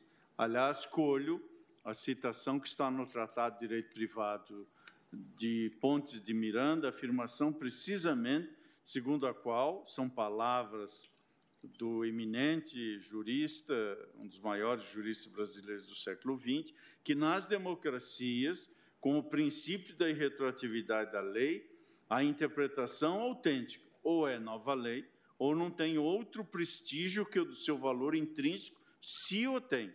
É interpretação como qualquer outra, sem qualquer peso a mais que lhe possa vir de, da procedência. O corpo legislativo somente pode hoje fazer lei para o futuro, não para trás, ainda a pretexto de interpretar lei feita, fecho aspas. Portanto, reconhecida a natureza civil das ações de improbidade administrativa, aplica-se a esse sistema o postulado de que a lei do tempo, do ato e do fato rege a relação jurídica respectiva, conhecido no brocardo tempus regit actum ou seja, a lei vigente à época dos fatos regulamenta sua entrada no mundo jurídico e seus efeitos desse mesmo mundo jurídico. Portanto, ao meu ver, reconhecer a retroatividade da nova lei de improbidade administrativa significa reconhecer que ela não se aplica às condutas culposas praticadas antes de sua vigência, não havendo importância existência de investigação processo, sentença ou trânsito em julgado. É o que eu entendo ter assentado Sua Excelência, o eminente ministro Celso de Mello, ao tratar da temática da intertemporalidade da lei numa decisão democrática, eh, monocrática que foi lançada no agravo de instrumento 25115-336, julgado em 25 de outubro de 99. Disse sua Excelência, nosso sempre decano. No sistema constitucional brasileiro, a eficácia retroativa das leis é sempre excepcional, jamais se presume, deve necessariamente emanar de disposição legal expressa. A lei nova não pode reger os efeitos futuros gerados por contratos a ela anteriormente celebrados, sob pena de afetar a própria causa, ato ou fato ocorrido no passado que lhes deu origem. Essa projeção retroativa da lei nova, mesmo tratando-se de retroatividade mínima, incide na vedação constitucional que protege a incolumidade do ato jurídico perfeito. e a cláusula de salvaguarda do ato jurídico perfeito aplica-se a qualquer lei editada pelo poder público, ainda que se trate de lei de ordem pública, fecho aspas da citação. É nessa linha que o professor de muitos de nós, sabe de todos nós, professor Técio Sampaio Ferraz, assentou na sua obra, Introdução ao Estudo Direito, que a doutrina da irretroatividade serve ao valor da segurança jurídica. O que sucedeu, já sucedeu. E não deve a todo momento ser juridicamente questionado, sob pena de se instaurarem intermináveis conflitos. Essa doutrina, portanto, cumpre a função de possibilitar a solução de conflitos com o mínimo de perturbação social. Fecho aspas dessa citação, trazendo também a colação quanto à incidência da norma jurídica e vigência, uh, o que assentou na sua teoria do fato jurídico o eminente professor Marcos Bernardes de Mello, para quem a norma jurídica somente pode incidir após entrar em vigência. Não é possível pretender-se incidente norma jurídica antes de vigente, mesmo que já exista, porque a incidência é um postérios em relação à vigência. É possível haver, diz esse ilustre pontiano, professor Alagoano, é possível haver nos sistemas de direito escrito, especialmente norma jurídica que tenha sido ditada por quem tem o poder de revelar o direito, mas para entrar em vigor em certo dia depois de sua publicação. Portanto, por isso, senhor presidente, nesta breve síntese do voto mais alongado que vou juntar ao feito, reconhecida a natureza civil da improbidade administrativa, não depreendo forma de aplicar irretroatividade das suas alterações de forma parcial. Entendo que a irretroatividade deve ser total. E reiterando que, quanto ao caso concreto, pela incidência do enunciado eh, 897, creio que não resta dúvida pela conclusão ou na conclusão que diz respeito ao provimento do recurso ordinário.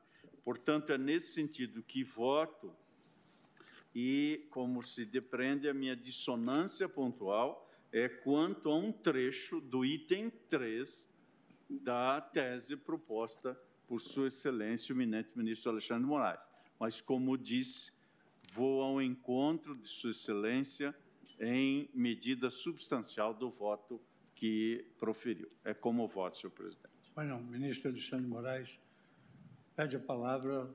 Do, dois minutinhos, senhor presidente. Obrigado. É, pelo que eu entendi, ministro Joaquim, a, a diferença seria na questão que eu trato como ultratividade, eu não trato como retroatividade Sim. É, da lei porque é, os atos jurídicos seriam perfeitos, e eu faço essa diferença principalmente para a possibilidade de aproveitamento da prova né, produzida, inclusive na esfera penal, da prova emprestada, no caso de improbidade. Mas é, eu vou pegar o exemplo concreto para entender exatamente a, a, a, divergência de Vossa Excelência é, com o meu posicionamento. Se alguém está sendo é, processado, estava sendo processado um dia antes da lei, é, entrar em vigor por ato de improbidade culposo. É, hoje o juiz poderia condená-lo por ato de improbidade culposo, apesar da revogação da lei. O que eu estou propondo é precisamente essa dissonância. Essa, essa dissonância. Porque Vossa Excelência, na sua tese, se me permite o, a parte, diz que aplicam-se os princípios da não ultratividade, tempus regi acto, aos atos de improbidade administrativa culposos praticados na vigência do texto anterior, porém sem condenação transitar julgado. Portanto, o que Vossa Excelência sustenta é que nos feitos em curso, a nova lei, ainda que com o nome de ultratividade, tenha incidência uh, nesses feitos. É isso que eu estou a divergir. Essa é a diferença. É porque, porque eu entendo que a hora que o juiz hoje, o juiz analisa e vai aplicar a sanção condenar, ele não tem mais a lei que é. prevê. É, o fato é atípico. Por isso que eu falo na não ultratividade. Mas então é essa divergência. Obrigado. Agora, ministro Fachin, se você me permitir com a, contribuir para essa, para essa temática, o que, há, o que me pareceu, no momento em que o ministro Alexandre distinguiu o processo, é que as, é, chegou-se à conclusão que não é uma ação penal, é uma ação civil. Isso. As condições da ação elas têm de perdurar até o final da sentença. Exato. Quantas vezes se julga extinto processo por superveniência da falta do interesse de agir.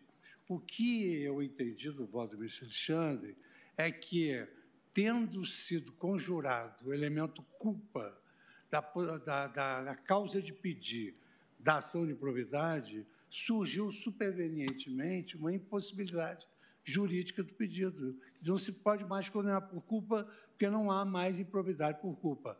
A Vossa Excelência entende. Se a data da propositura da ação, a culpa era, era passível de figurar como causa petente, a lei não retroage e essa ação pendente pode gerar uma sentença condenatória por culpa. Sem dúvida, porque é, é eu me coloco contra esse é, tipo de é anistia aos atos de improbidade. Essa é a diferença. Essa é a diferença. Eu não pensei que o Excelência fosse me dar a palavra para votar. Não, eu ia, eu ia chamar um intervalo, mas Vossa Coisa boa, não? Estou é. com fome. Está com fome? Então, se todos estão de acordo com esse, com esse ponto comum, eu suspendo a sessão pelo tempo, pelo tempo regimental, depois voltaremos para a votação.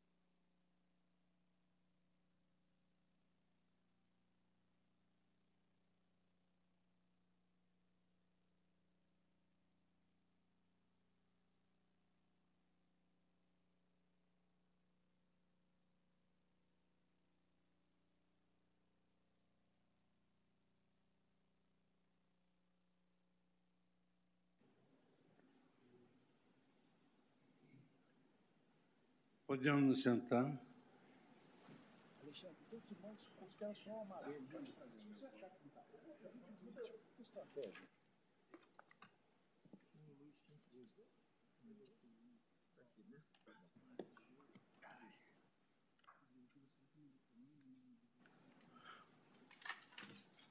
Renovando meus votos, boa tarde, dando continuidade aos nossos trabalhos. Eu passo a palavra agora a Sua Excelência o Ministro Luiz Roberto Barroso. Muito boa tarde, presidente, boa tarde. ministra Carmen Lúcia, senhores ministros, ilustres advogados que estiveram na, na tribuna. Presidente, a, a, hipótese já foi suficientemente debatida, apesar da multiplicidade de posições a que o tribunal chegou até agora. E, apenas resumindo, nós estamos diante de uma lei que alterou a sistemática da improbidade administrativa em muitos pontos. Dois deles estão sendo discutidos nesta ação, outros aspectos são discutidos em outras ações. Nesta ação, estão sendo discutidos dois pontos. O primeiro, o fato de que a nova lei eliminou a possibilidade de condenação por improbidade apenas pela existência de culpa e, portanto, restringe a ação de improbidade e a sua procedência às hipóteses de dolo. E, em segundo lugar, alterou os prazos de prescrição e previu uma hipótese específica de prescrição intercorrente. É, é disso que se trata aqui. E eu apenas, presidente, para fazer uma brevíssima reflexão, eu acho que esse caso e essa discussão coloca em centralidade do debate dois pontos que eu acho importantes de se assinalar no direito brasileiro. Nós temos, infelizmente, e ainda temos um problema grave no país, na administração pública de corrupção, corrupção estrutural, eu diria, eh, e sistêmica, e esse é um problema que nós continuamos a ter que enfrentar. Houve um arrefecimento, mas o problema não desapareceu.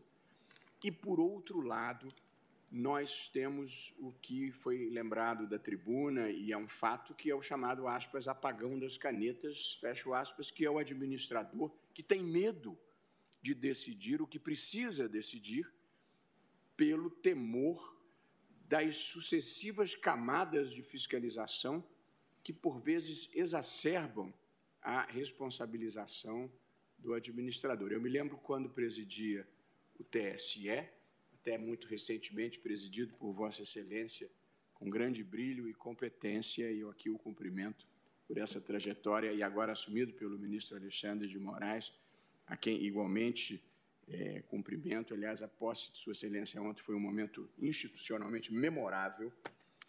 É, eu a, recebi do então presidente do Tribunal de Contas, que era o ministro José Múcio, um relatório que tinha 7 mil pessoas inelegíveis, a maior parte em âmbito municipal, por problemas de prestação de contas. E boa parte desses problemas, me disse ele, não, é, não são casos nem de improbidade nem de corrupção.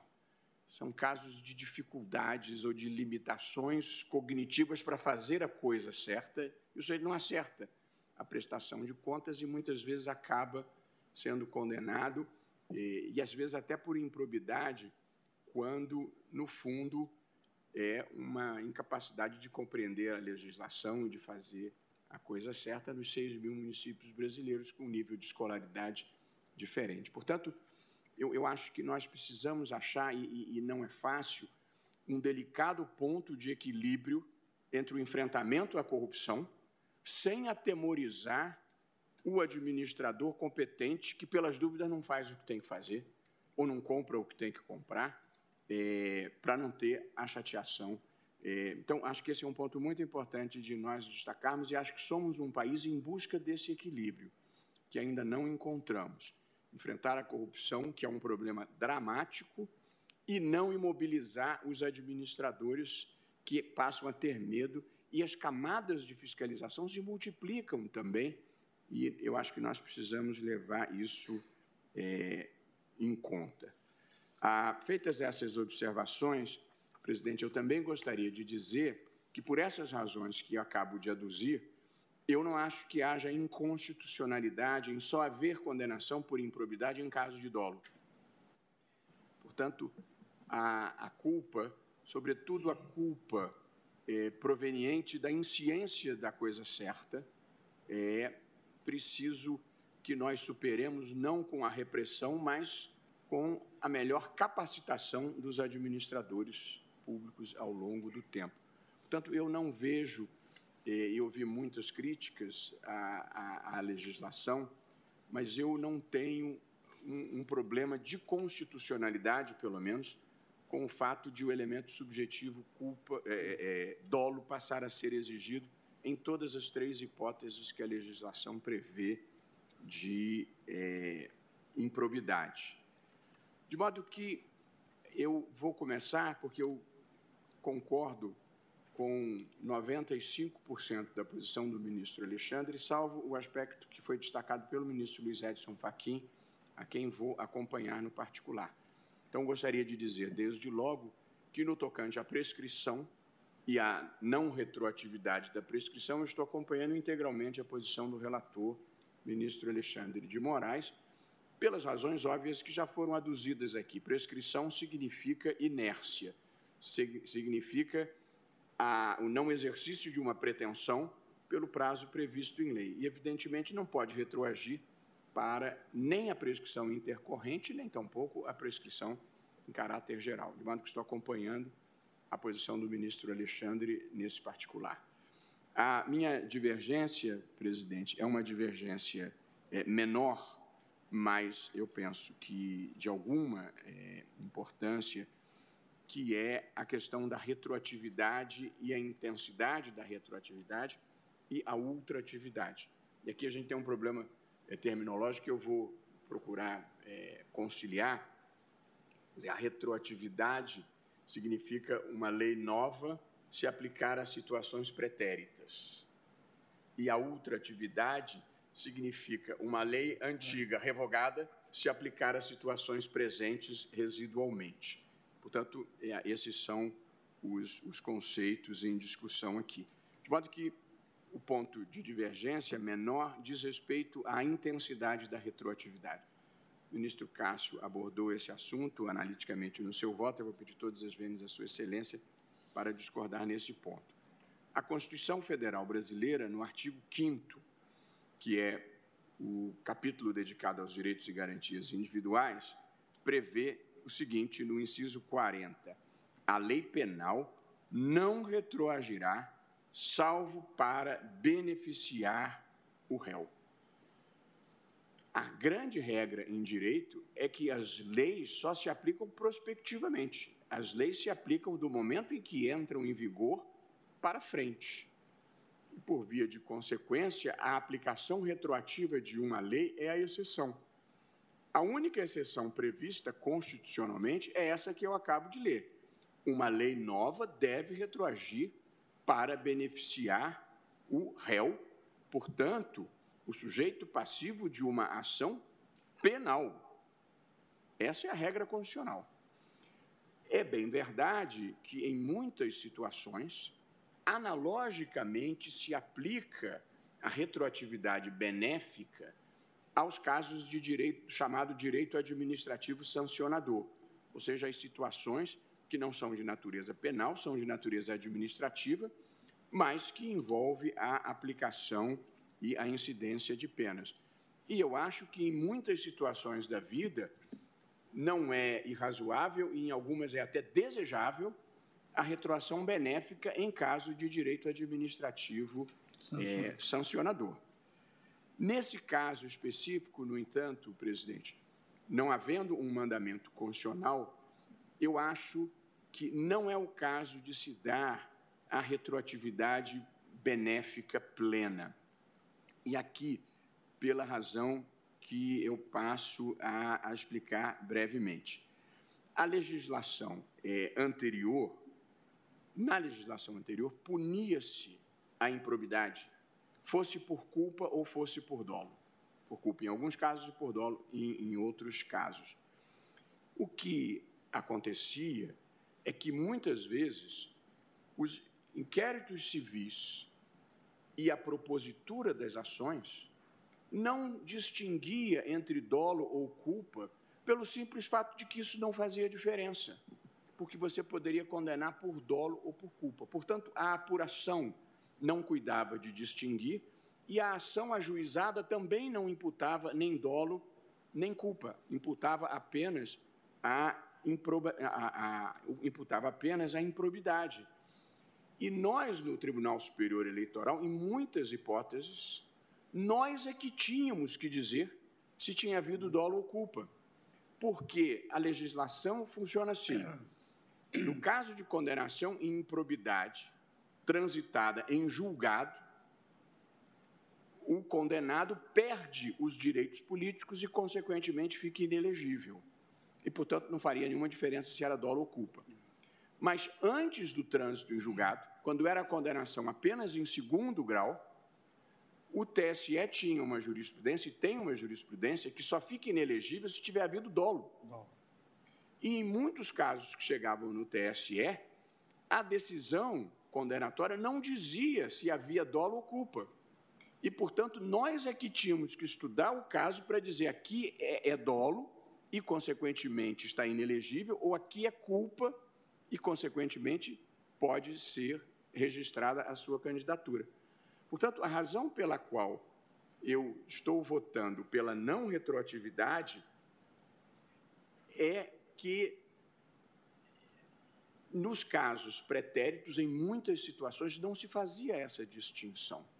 E, portanto, eu acho que deve-se seguir, no caso específico, não a retroatividade benéfica, mas o tempus regit actum. E, portanto, eu nem acho que seja propriamente uma outra atividade, é, embora, se alguém preferir, pode chamar assim, eu acho que é tempus regit actum. Este fato vai ser julgado à luz da lei vigente naquele momento, porque, pela lei vigente naquele momento, os juízes com muita frequência não distinguiam dolo ou culpa. E, portanto, eu imagino que possa continuar não sendo, assim, propriamente uma anistia é, geral, como é, observou o, o, ministro Luiz Edson Fachin.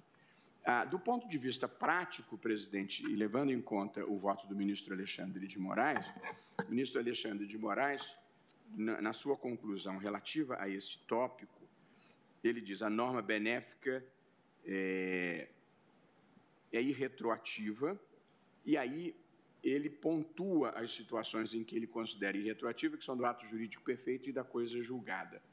A minha posição é que não retroage em nenhuma hipótese, que é a posição que foi defendida pelo ministro Fachin.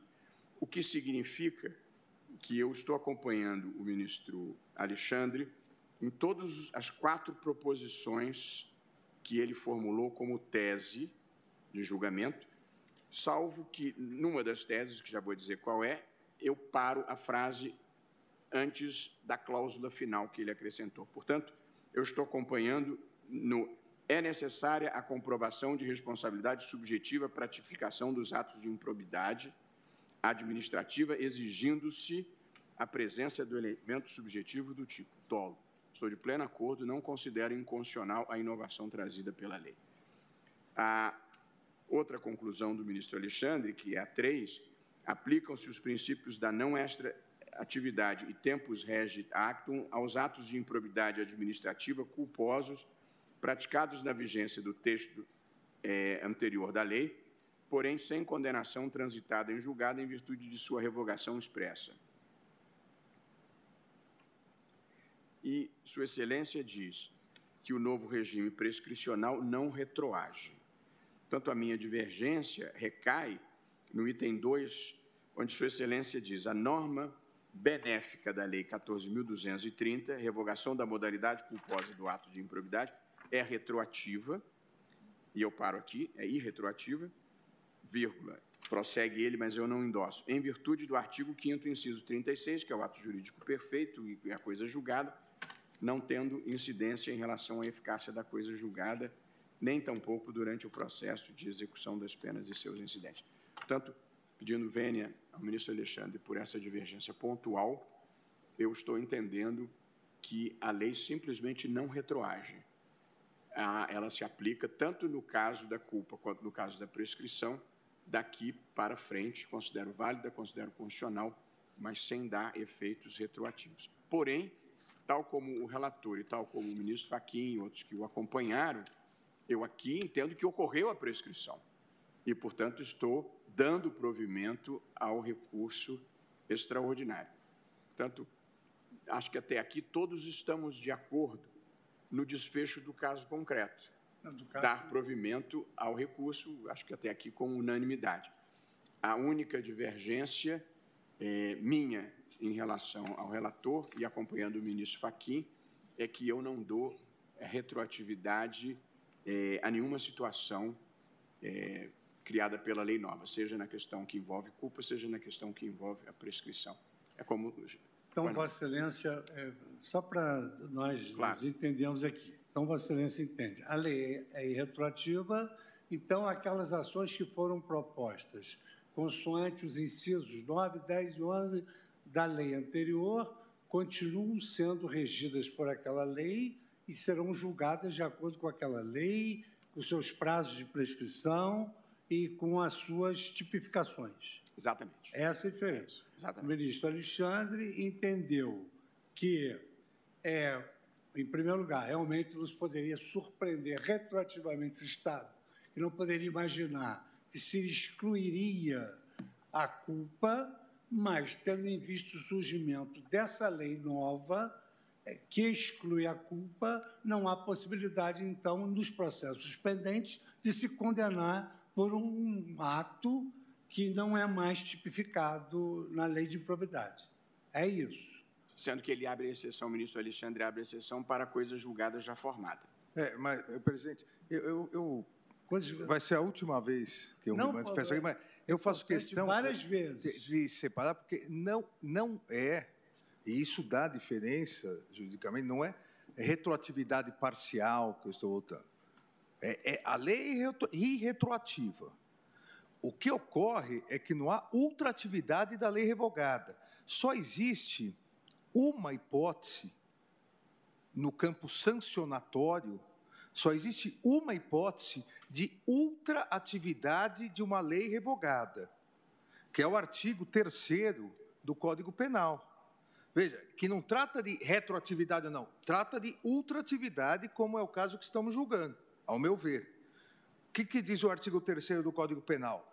A lei excepcional ou temporária, embora decorrido o período de sua duração ou cessadas as circunstâncias que a determinaram, aplica-se ao fato praticado durante sua vigência.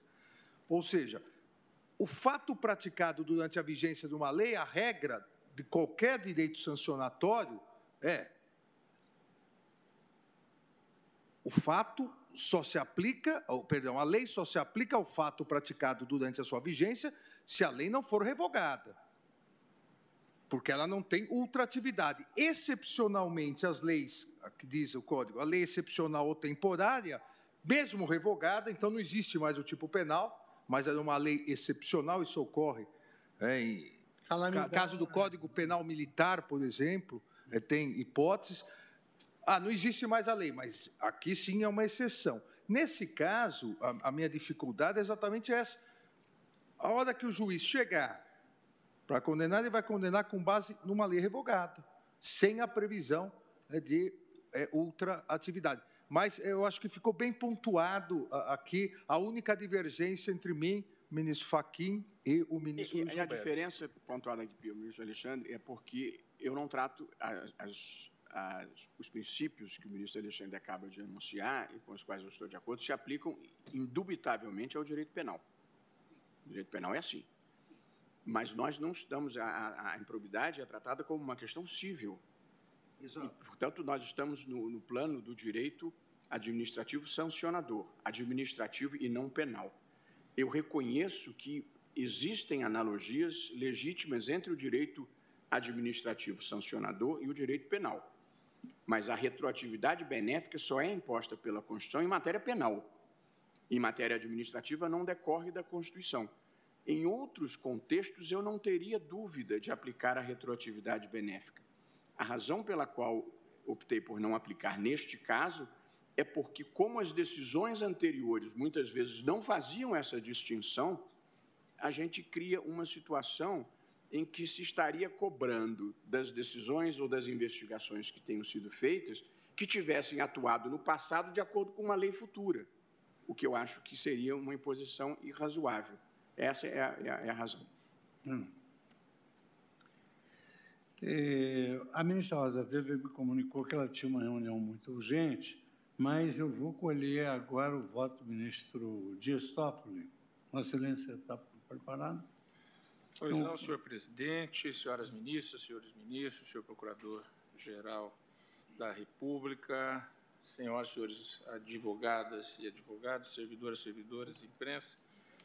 Cumprimento também os eminentes ministros Alexandre de Moraes e Ricardo Lewandowski pela magnífica cerimônia e merecida cerimônia de posse tão concorrida e prestigiada no dia de ontem, da qual também estive presente. Merecidos homenagens e belíssimas orações. Senhor ministro, eu faço primeiro um breve resumo do tema e, evidentemente, diante dos debates aqui e agora com os esclarecimentos do eminente relator, eu omito a leitura. Faço o meu voto por escrito, que farei a juntada da sua íntegra posteriormente, um escoço histórico né, e também conceitual do tema probidade administrativa. Analiso aqui as alterações da Lei 14.230 de 2021 e aqui estamos a debater, a partir do voto do relator, em razão da amplitude da repercussão geral, que vai além do caso é, individual colocado aqui em julgamento, isso nós já debatemos e, e, já faz parte do Instituto da Repercussão Geral, a sua amplitude, é, nós temos aqui que a lei aboliu a improbidade culposa. E é nesse ponto que há uma divergência dos ministros Fachin e ministro Barroso em relação a extra atividade, que é a expressão que Sua Excelência o ministro Alexandre utiliza. Ou seja, se ela foi culposa e ainda não há trânsito em julgado, não tem como o judiciário sancioná-la, porque foi revogada. Sua Excelência, no entanto, para aqueles casos que já houve o trânsito em julgado, entende que está né, sancionado o ato e não há a retroatividade. Então, Sua Excelência vota exatamente pela irretroatividade da nova lei. O ministro André Mendonça, por sua vez, entendeu pela possibilidade de uma ação rescisória nos casos de já haver coisa julgada. O ministro Cássio Nunes Marques, se me permite, só para clarear um pouco, o ministro Nunes Marques, pelo que eu entendi, Vossa Excelência dá um caráter penal e, a norma e, portanto, aplica é, o voto de Vossa Excelência é um pouco mais amplo do que o voto do ministro André Mendonça. Isso. Seria isso, só para isso. ter esclarecimento? É, o, o, o voto do eminente é, relator, ele se limita apenas a esse reconhecimento do dolo, mais próximo da aplicação imediata, que Sua Excelência denominou de não ultratividade, é, pelo que eu vi, e nega a retroatividade tanto da prescrição geral quanto da intercorrente. O ministro André o acompanha o acompanhou em relação ao dolo, mas por outros fundamentos, admitindo a retroatividade. Eu também o acompanhei o relator, mas pelos fundamentos do ministro André Mendonça, pela retroatividade. Em relação à prescrição geral intercorrente, eu admito a retroatividade, mas o excelência ministro André Mendonça diverge na prescrição geral é, da forma como colocou, fazendo aquela, aquela esclarecimento que, que do, do, do recálculo para três anos após a, a, o advento da nova norma. Né? Mas, Vossa Excelência, então. Retroatividade. Retroatividade é, não, total. total. Se me permite, só, só para, para colaborar. Compreender. Só para colaborar, o ministro Cássio, é, com relação a essa questão da ação rescisória, como ele não tratou o tema sobre o penal, o que o ministro Cássio afirmou é que o Código de Processo não traz como causa de ação rescisória, portanto, não é hábil ao judício reincidente a o surgimento da nova lei. Não foi isso que é, você... Ali foi, foi, uma outra divergência que eu fiz, pontual, do ah, ministro é, André Mendonça. Essa foi a divergência. É, mas eu acompanho o eminente relator, eu acompanho o relator quanto à questão do dolo, por fundamento diverso, ou seja, foi um fundamento trazido pelo ministro André, e quanto às prescrições, eu votei divergindo do relator pela retroatividade. Pois, pois bem. Compreendido, senhor presidente. Pois não. Só para ter aqui em mente se o meu posicionamento vai ser concorrente com algum voto já anteriormente proferido, haja vista que o, o voto que eu trago por escrito foi, é, evidentemente, é, realizado antes da sessão de hoje e, portanto, precisava dos esclarecimentos dos eminentes colegas. Muito obrigado pela atenção. Senhor presidente, eu, eu aqui eu entendo que a questão da probidade administrativa ela está no âmbito do direito público. Evidentemente, estando no âmbito do direito público, sancionatório, e a própria legislação atual, que alterou a lei de defesa da probidade, eu não gosto de falar de lei da improbidade, porque fica uma assertiva a favor do incorreto, do ilegal, do ilícito. É a lei de defesa da probidade administrativa, que sanciona a improbidade administrativa. É? Eu não chamo de LIA, Lei da Improbidade Administrativa. Para mim, é a Lei de Defesa da Probidade.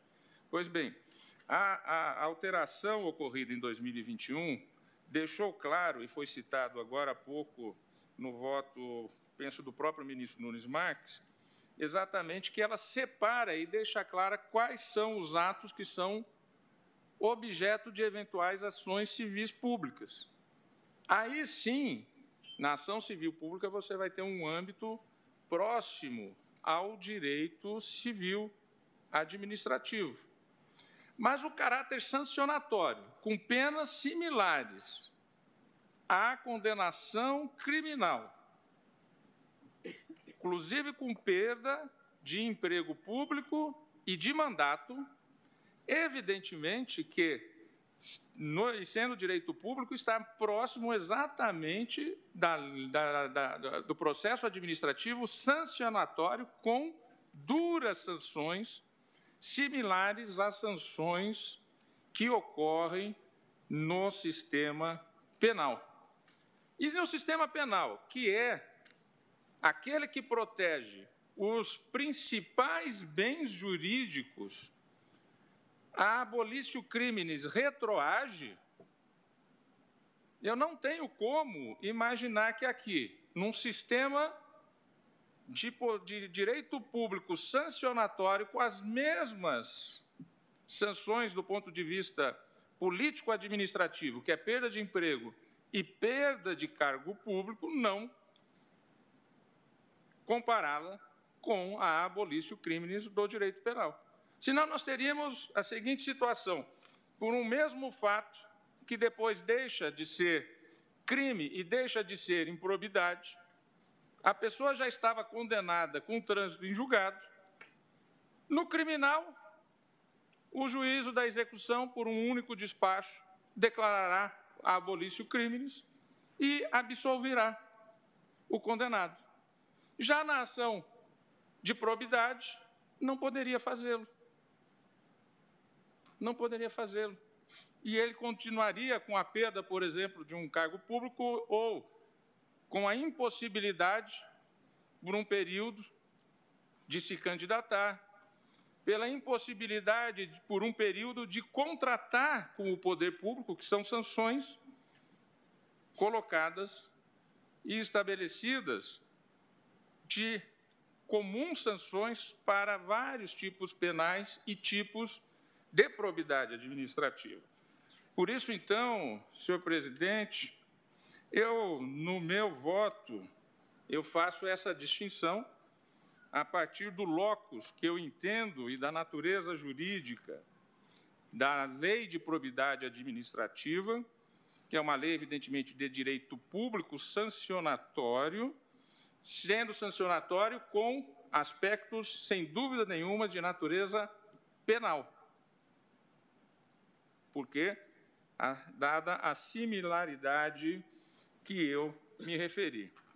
E aqui, sem fazer a leitura completa do voto, diante do horário e da solenidade que temos, muito bem organizada por Vossa Excelência e a equipe, em homenagem ao ministro Teori Zavascki, daqui a pouco, saudoso amigo e excepcional magistrado e pessoa humana, eu vou só, é, não posso me furtar de fazer algumas citações que trago, até também em homenagem àquele que foi talvez um dos melhores amigos de Teori aqui em Brasília, que é o ministro Mauro Campbell, do Superior Tribunal de Justiça. E digo então, a regra hermenêutica que preside as relações jurídicas estabelecidas entre o Estado e o cidadão no direito público é a de aplicação da norma mais benéfica sempre ao cidadão, sempre ao particular. Sobretudo quando se ampliam direitos de um lado e se reduz o poder punitivo estatal do outro, legitimamente pelo Congresso Nacional, autoridade para fazê-lo. Inclusive, o Congresso Nacional tem autoridade para anistiar. Anistiar como já o fez em tantos casos ao longo da nossa história, tanto de império quanto de república. E digo então, como bem ponderado pelo ministro Mauro Campbell, em brilhante manifestação que reproduzirei na íntegra mais adiante, abro aspas, é regra de boa hermenêutica que a aplicação das normas de direito civil só poderia se dar no caso concreto se nele houvesse a mesma ratio iuris, ministro Gilmar, ministro Lewandowski, ministra Carmen. Mas não há, diz Campbell. Repisando, diz ele, o que sustentei antes, o objetivo da, é, da, da LAP, da, da, da, Lei de Ação Civil Pública, da Lei de Ação Popular, da Lei de Ação Civil Pública e da LIA, que ele, ele coloca a sigla LIA, Lei de Improbidade Administrativa. Então, ele está aqui analisando os institutos e as tipificações da Lei da Ação Popular, da Lei da Ação Civil Pública e da Lei de Improbidade Administrativa. Ele diz: o objetivo destas leis e também a gravidade das sanções impostas em razão dos atos de improbidade administrativa não autorizam a sistematização desse microsistema com a lógica do direito civil. Fecho a citação. E aqui também cito que devemos nos valer dos ensinamentos deixados pelo saudoso ministro Teori Zavascki, no sentido de que, abro aspas, o ponto de referência não é o de preservar ou recompor o patrimônio público ou os atos da administração, objetivo primordial da ação civil pública e da ação popular, mas sim, fundamentalmente, e ele está se referindo à questão da probidade, e ele distinguiu aqui da civil pública e da popular. E se referindo à da probidade, ele diz que, fundamentalmente, o objetivo é punir os responsáveis por atos de improbidade. Fecho aspas. Trata-se, portanto, continua ele,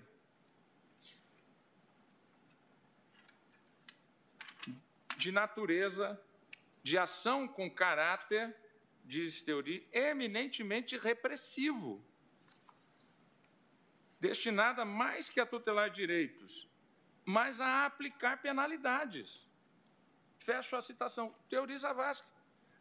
Ação popular tem reparação, a ação civil pública tem reparação, mas o objetivo primordial na probidade, mais do que reparação, é punir o gestor probo, é por isso que aí tem as mesmas sanções de uma ação penal, que é perder mandato eletivo, que é perder o emprego público, que é também ficar proibido de contratar com a administração pública, evidentemente, por certo período de tempo, porque nós não temos nenhuma pena perpétua que é vedada em nossa Carta Magna. Pois bem, Já da perspectiva dos problemas de direito intertemporal, cumpre recordar que tais questões regem-se por três hipóteses de eficácia das normas. Primeiro, a imediatidade. Cada norma deve estabelecer todas as consequências decorrentes de pressupostos que ocorrerem durante sua vigência, o que abrange até mesmo aqueles que se completarem no desenvolvimento de fatos ou situações jurídicas advindas de tempo anterior. Segundo, retroatividade. É possível que a norma em vigor seja aplicável ainda a pressupostos completados anteriormente, o que implica a modificação de consequências jurídicas que a norma revogada já havia atribuído. E terceiro, pós-atividade ou ultraatividade. É possível que a norma revogada permaneça aplicável a pressupostos que venham a se completar depois de sua substituição por uma nova norma. A partir dessas balizas, que cito a fonte, para avançar especificamente sobre os atos de improbidade em geral, e não apenas aos culposos, penso que se deve aplicar a retroatividade da lei mais benéfica à espécie, não apenas em razão do fato de a relação jurídica subjacente ser de direito público, mas também por exteriorizar a manifestação penalizadora do Estado, subtraindo da esfera jurídica do cidadão direitos públicos individuais, direitos públicos individuais. Inicialmente, deve-se ressaltar que são evidentes as semelhanças entre os tipos penais em gerais e aqueles atos previstos nos artigos 9, 10 e 11 da Lei 8429.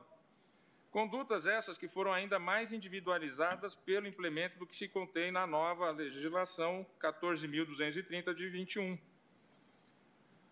E aqui eu faço uma citação do voto do eminente ministro André Mendonça, proferido na sessão anterior, que, em que apregoada, apregoada a presente ação. E, como é de todos conhecido, me permita, ministro André Mendonça, omitir a leitura, já que já feita por Vossa Excelência. Pois bem, a partir do raciocínio que transcrevo em três páginas do voto do ministro André Mendonça, eu digo que é corroborar a linha de raciocínio tão bem desenvolvida pelo ministro do ângulo das consequências previstas em razão da prática de atos de improbidade administrativa, que muito superam as consequências civis dos atos ilícitos em geral, cito Fernando Gaspar em tese sobre a imputação subjetiva da improbidade administrativa, na qual esclarece, abro aspas, a gravidade das sanções previstas no artigo 12 da referida lei escapa em muito às costumeiras previstas para ilícitos em geral. Ao tradicional ressarcimento do dano, tido pela doutrina e jurisprudência como mera recomposição do status quo ante, somam-se a perda do cargo, função ou mandato, a proibição de contratar com o poder público ou receber incentivos fiscais e creditícios, multas que atingem muitas vezes o valor do dano apurado e a mais grave, suspensão dos direitos políticos por prazos que chegam a oito anos. Cito a obra. E digo, talvez por esse motivo, o artigo 17D da Lei 14.230 de 2021 tenha deixado expresso. E aqui repito o que acabou de dizer mais cedo na sessão o ministro Nunes Marques, citando o dispositivo abro aspas, o controle de legalidade de políticas públicas e a responsabilidade de agentes públicos, inclusive políticos, entes públicos e governamentais, por danos ao meio ambiente, ao consumidor, a bens e direitos de valor artístico, estético, histórico, turístico e paisagístico, a qualquer outro interesse difuso ou coletivo, a ordem econômica, a ordem urbanística, a honra e a dignidade de grupos raciais, étnicos ou religiosos e ao patrimônio público e social submetem-se aos termos da Lei número 7.347, de 24 de julho de 1985. Fecho aspas. Sepultando definitivamente, entendo eu, e digo eu, o entendimento de que a ação de improbidade administrativa seria espécie do gênero ação civil pública. Não é, é diferente. Divisando compartimentos estanques entre o direito público e o direito privado. Note-se a, pro, a propósito desse entendimento que a nova lei não alterou o título do capítulo 3 da Lei 8429, mantendo-se intacta a referência, entre aspas, penas. Está lá na lei. Penas. São penas que se aplicam na 8429. Penas essas aplicadas em decorrência da prática de condutas previamente tipificadas, não havendo dúvida da sua antijuridicidade e da culpabilidade que persiste agora apenas na modalidade dolosa. Mas, a nova lei deixou expressamente consignado no artigo 1 parágrafo 4 o seguinte, abro aspas, aplicam-se ao sistema da improbidade disciplinado nesta lei os princípios constitucionais do direito administrativo sancionador, fecho aspas. A respeito do tema, são preciosas as reflexões expostas pelo eminente ministro Mauro Campbell, por ocasião do julgamento do recurso especial 765-212 Acre. Abro aspas. Há uma realidade inegável no ordenamento jurídico brasileiro, por cima da qual não podemos passar. Existe um microsistema de proteção à moralidade administrativa, iniciado já antes da promulgação da Constituição da República de 1988 e por ela perpetuado e reforçado.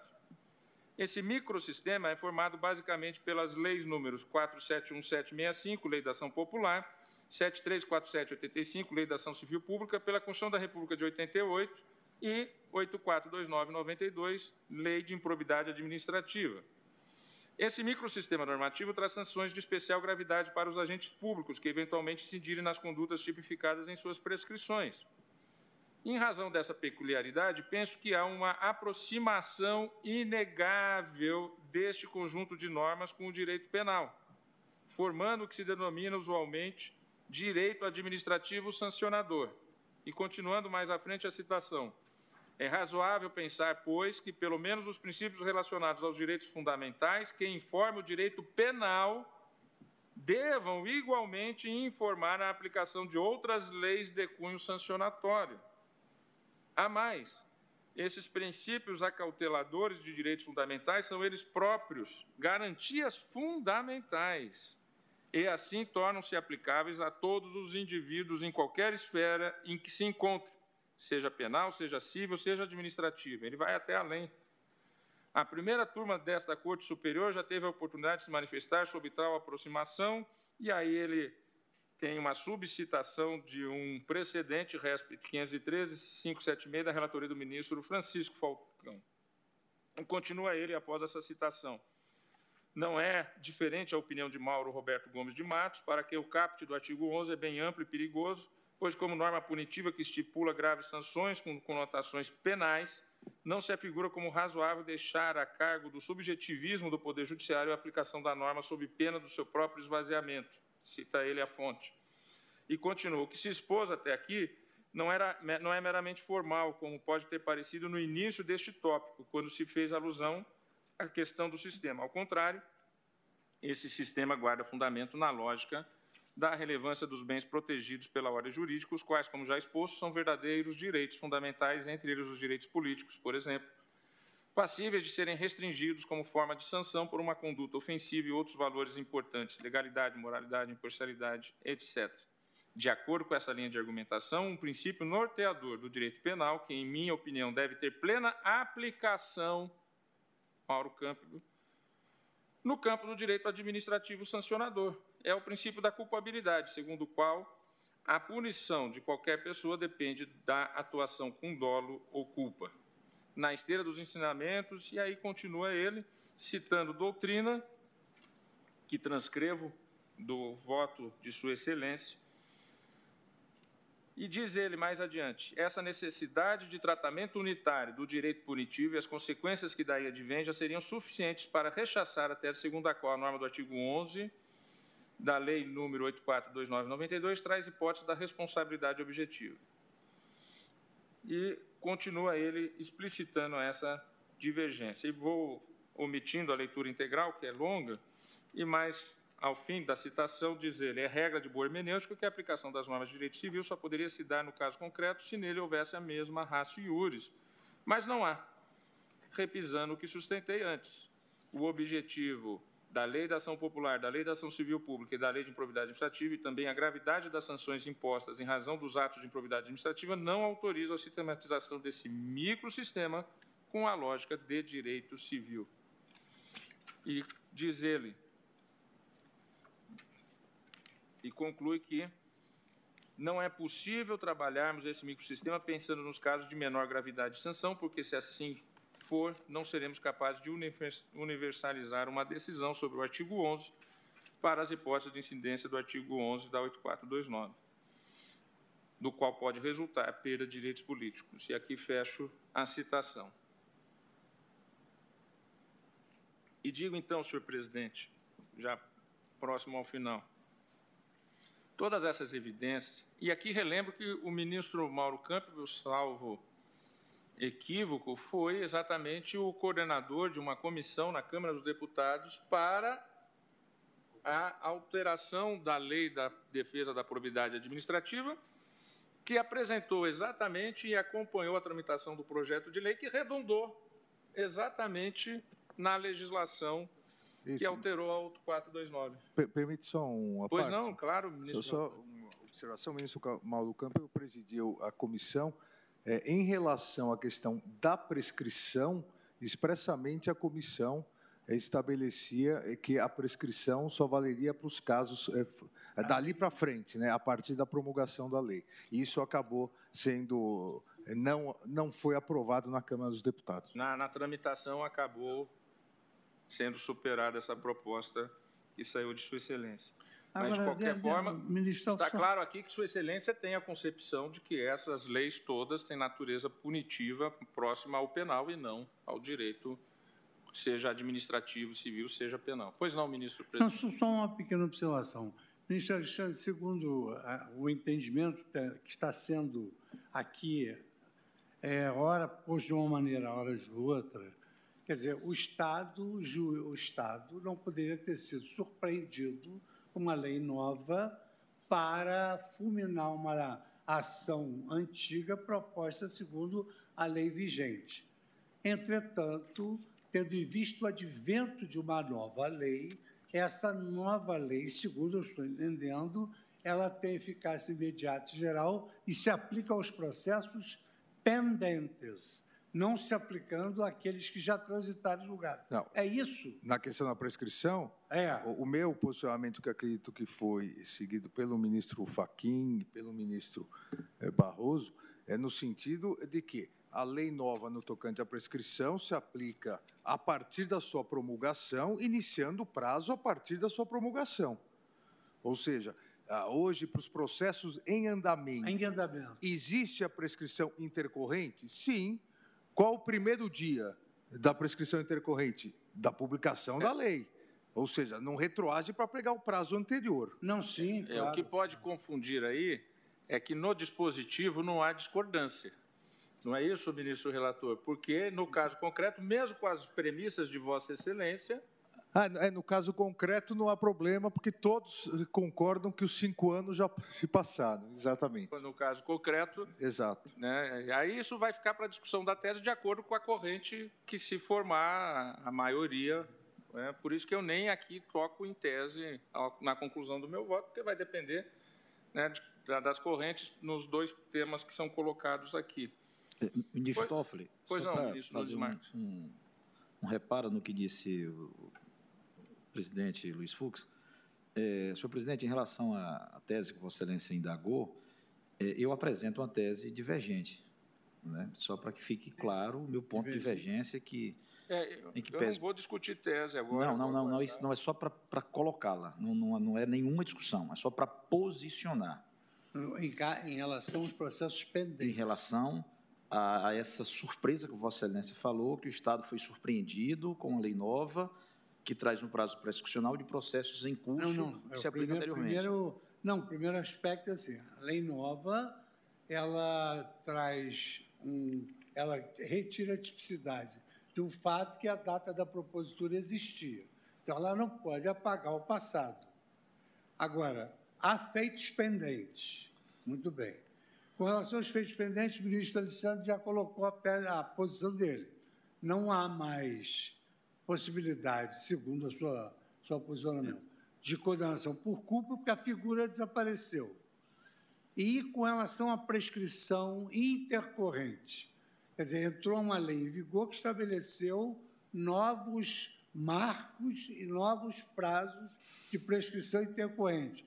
É essa nova lei que se aplica aos processos pendentes. Ok. É só para é só pontuar que a, a, o meu posicionamento em relação a isso foi bem antagônico.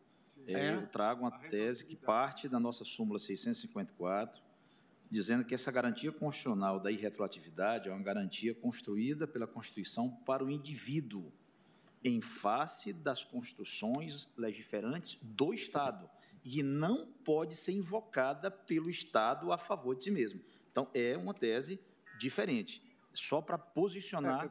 Permite, ministro? Pois não. É, é, se, se, eu bem entendi, presidente, para auxiliar, claro. vamos dizer que vamos dizer que haja, haja um caso em que entre o recebimento da ação da inicial por improbidade é, e a, a decisão de primeiro grau, antes da lei tenha corrido o prazo de quatro anos e meio. E hoje está em prazo recursal. Para mim, o meu posicionamento, que foi seguido pelo ministro Faquim, pelo ministro Barroso, para mim não há prescrição, porque não vai retroagir para pegar o prazo que não existia naquela época.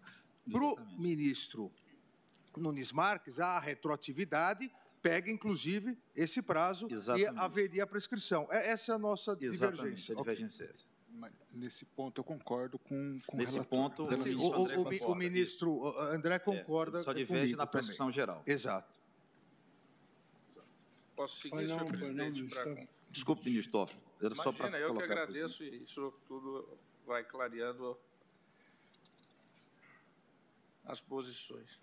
Pedindo vênia àqueles que entendem de outra maneira, já em votos extremamente bem fundamentados, expressos, e me fiando aqui no posicionamento e nas citações que trouxe, teóricas e também da jurisprudência do Superior de Justiça, tão bem explicitados pelo ministro Mauro Campbell, me leva à conclusão de que o direito penal e direito administrativo sancionador se correlacionam, por ambos exteriorizarem a manifestação penalizadora do Estado, subtraindo do, cidadão direitos públicos individuais.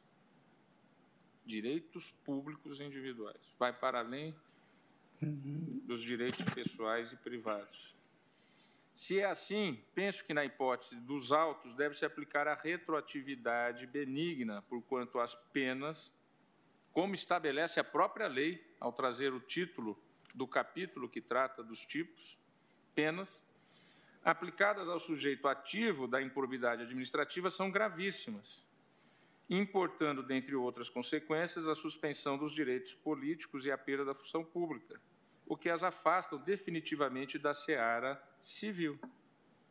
Sobre o ponto, ganha relevância a transcrição literal das lições de Fábio Medina Osório, ex-AGU.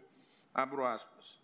O certo é que vigora fortemente a ideia de que o Estado possui um único e unitário poder punitivo, que estaria submerso em normas de direito público. Essa caracterização teórica do poder punitivo estatal tem múltiplas consequências e, paradoxalmente, parcela das situações que lhe servem de premissa são extremamente problemáticas. A mais importante e fundamental consequência da suposta unidade do ius puniendi do Estado é a aplicação de princípios comuns ao direito penal e ao direito administrativo sancionador, reforçando-se nesse passo as garantias individuais. Prova dessa inegável realidade seria o fato de que o legislador ostenta amplos poderes discricionários na administrativização de ilícitos penais ou na penalização de ilícitos administrativos. Pode um ilícito hoje ser penal e no dia seguinte amanhecer administrativo ou vice-versa. Não há um critério qualitativo a separar esses ilícitos e tampouco um critério rigorosamente quantitativo, porque algumas sanções administrativas são mais severas do que as sanções penais. Pode haver, claro, tendências em termos de política de direito punitivo. Isso não significa que haja espaços demarcados por critérios qualitativos, salvo em raras e excepcionais situações contempladas nas cartas constitucionais, onde se torna possível discriminar situações obrigatórias, tipificação penal ou, ao revés de tipificação penal interditada. Direito administrativo sancionador é o nome da obra. E digo eu, diante desse cenário, ao lado do princípio da retroatividade benigna, exige-se do hermeneuta, repito as vênias, e também reconheço a, a, a, a profundidade dos votos e a, firmeza das teses divergentes já lançadas, mas eu entendo que ao hermeneuta cabe a aplicação de técnica de interpretação restritiva, jamais ampliativa na seara do direito sancionador. A interpretação não pode ser restritiva em matéria de direito sancionador. Isso é um clássico da teoria do direito. E não é apenas o ato administrativo sancionador, mas também o processo administrativo sancionador, que deve respeito ao princípio da retroatividade da lei mais benéfica e da aplicação restritiva, corolários do princípio da legalidade administrativa. Mas não é só. Há que respeitar o princípio da reserva legal, previsto não só no artigo 5 inciso 2, mas também no caput do 37 da Constituição Federal, o qual impede que a administração pública venha se utilizar de norma que ela mesma reconheceu desnecessária. A administração pública, o Congresso, entendeu por desnecessária para a proteção do seu interesse jurídico, não se mostrando adequado. Portanto, manterem-se os efeitos de uma condenação cujo fundamento foi deliberadamente retirado do ordenamento jurídico pela própria administração pública, sob pena de se realizar a aplicação de penas graves e injustas e não isonômicas, que isso afetará a isonomia. Penso que é precisamente esse o importante papel desta Corte Suprema, garantir que os critérios de integração dos dispositivos da Lei 8429 e na Lei 14230 estejam suficientemente delineados de acordo com a Constituição Federal. E volto a citar Fábio Medina Osório, abro aspas, os regulamentos, os atos administrativos costumam integrar o núcleo dessas proibições, de tal sorte que resulta comum falar-se em normas em branco no campo do direito administrativo sancionador. Uma norma remete um intérprete a outras de categoria inferior, inclusive normas administrativas, atos administrativos, permitindo-se uma dinâmica própria e altamente veloz no interior do próprio sistema repressivo. Necessário, sem embargo, observar o respeito ao princípio da tipicidade formal e material, de modo a não ser possível que o legislador outorgue de forma total e completa a competência tipificante à autoridade administrativa, pois assim estaria esvaziando o princípio da legalidade. Fecho aspas. E digo, talvez esse tenha sido um dos méritos da Lei 14.230 de 2021 ao estabelecer de maneira mais objetiva as condutas consideradas improbas, porque os tipos eram extremamente abertos e o subjetivismo do julgador era amplíssimo. Né? E vamos e venhamos. É, eu, por várias vezes, seja em palestras, seja em aulas, seja em comentários, eu sempre disse: o exagero de um lado né, vai levar o legislador a reagir, porque os excessos levam a uma reação. É o pêndulo. Né? Nós vivemos, a, a sociedade ela é pendular e o Congresso Nacional sente, evidentemente, essas necessidades de adequação. Então, esse foi um mérito da nova legislação. Alguns sustentarão que a prova do elemento subjetivo é muito difícil de se produzir ou praticamente impossível, dirão outros.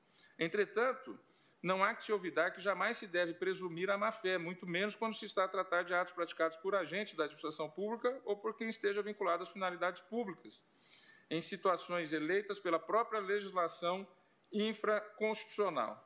E aqui eu faço uma outra citação e vou saltando trechos do voto para dizer: No caso de haver acusação da prática de ato de improbidade administrativa, para que se obtenha a condenação é preciso que exista prova concreta de que houve o ato improbo por dolo. Portanto, há que se exigir nas ações de probidade a prova do elemento subjetivo. Também não foi por outro motivo que a exposição de motivos do projeto de lei 144691, que originou a Lei de Defesa da Probidade Administrativa, elaborada pelo então ministro da Justiça, Jarbas Passarinho, enfocava. Aliás, essa, essa, essa legislação foi feita quando era ministro, esse projeto de lei foi feito quando era ministro Jarbas Passarinho, mas o seu autor material, o principal autor material, o saudoso ministro, o saudoso ex-ministro do TSE, Célio Silva, que era até pouco tempo o egresso da São Francisco mais, o decano dos, dos franciscanos mais antigo em Brasília. Querido Célio Silva, que eu tive a honra e o prazer de ter tido convivência com Sua Excelência. E foi da pena de Célio Silva que surgiu essa importante lei, a Lei da Defesa da Probidade Administrativa. Pois bem, não foi por outro motivo que o projeto de lei realizado enfocava que a principal finalidade do pretendido diploma era servir de importante instrumento para o combate à corrupção, uma das maiores mazelas que, infelizmente, ainda afligem o país. Isso foi escrito em 1991. Ultrapassadas mais de três décadas, infelizmente, convivemos ainda com essas mazelas. Pois bem, Volto a citar mais adiante o saudoso ministro, que será homenageado daqui a pouco, Teori Zavascki. Abro aspas. O ponto de referência aqui já não é o de preservar ou recompor o patrimônio público ou os atos da administração. Objetivo primordial da ação civil pública e da ação popular. Destaca Teori, mas sim ao se referir à lei de defesa da probidade. Fundamentalmente, o de punir os responsáveis por atos de improbidade. Foi, pois, com esse objetivo, disse Teori, que, regulamentando o dispositivo da Constituição, surgiu a Lei 8429, de 2 de junho de 92. Segundo a emenda, é lei que dispõe sobre as sanções aplicáveis aos agentes públicos nos casos de enriquecimento ilícito no exercício de mandato, cargo, emprego função da administração pública direta e indireta ou fundacional e da outras providências. Entre as outras providências, há regras de natureza processual, disciplinando a ação judicial para imposição das referidas sanções. É a ação de probidade administrativa. Trata-se, portanto, de ação com caráter eminentemente repressivo. Sob esse aspecto, ela é marcadamente diferente da ação civil pública e da ação popular. Teoria. Todavia, há entre elas um ponto comum de identidade. As três, direta ou indiretamente, servem ao objetivo maior e superior de tutelar o direito transindividual e democrático a um governo probo, e a uma administração pública eficiente e honesta. Isso está na obra Processo Coletivo, Tutela de Direitos Coletivos e Tutela Coletiva de Direitos, Teoria Albino Zavascki, São Paulo, Editora Revista dos Tribunais, 2007, página 107. Digo eu, para, para mim, com as devidas vênias, e vejam a importância, nós estamos falando de retroatividade ou não de norma sancionadora, que atinge ao máximo o cidadão. Fossem tipos penais que tivessem sido abolidos, não estaríamos a discutir. E como é que nós vamos na, aqui não, aqui vamos partir de premissas de tempos regit actum, premissas típicas do direito privado, se estamos no âmbito do direito público sancionador, com a devida vênia. Não há dúvida que a lei de defesa da probidade administrativa é um importante marco na luta contra a prática de atos de corrupção por agentes públicos. E nós, nós a aplicamos, porque o Congresso aprovou.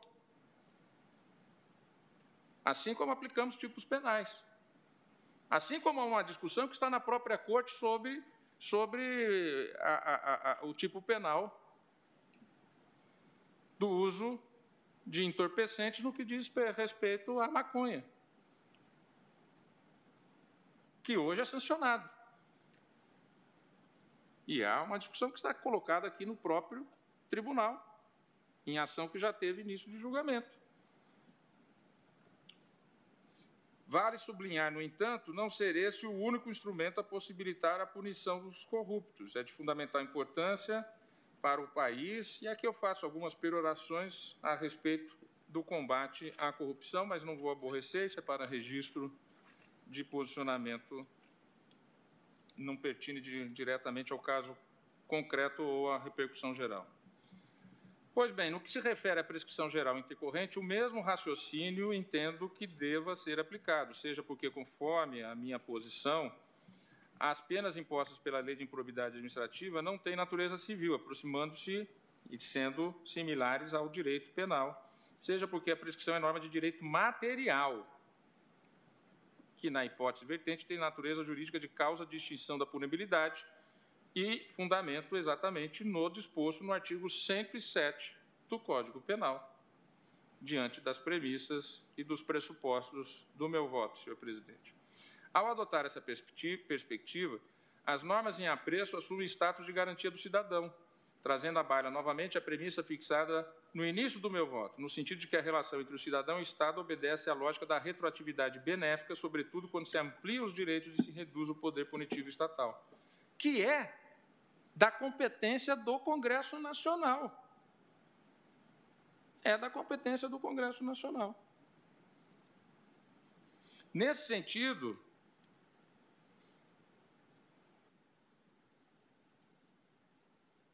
trago à colação trecho de, na minha opinião, magnífico artigo publicado também no importante site Consultor Jurídico da Lavra de Felipe Maia Broeto sobre a aplicação das normas em questão. Abro aspas. Com efeito, é o caráter quase penal, em subaspas, trabalhado há anos por Gilmar Ferreira Mendes e Arnoldo Valdes, que confere à LIA nos pontos e que mais benéfica aos cidadãos, a incontornável retroatividade, ressalvadas as disposições exclusivamente processuais. Quanto à ressalva relacionada às questões processuais, a propósito é necessário assumir uma posição clara. Prescrição nunca será matéria processual, independentemente do momento em que ocorra, uma vez que tem, por um lado, repercussão direta na esfera de liberdades públicas dos cidadãos, assim como ostenta, por outro, inegável contenção ao poder punitivo estatal. Continua no artigo o autor.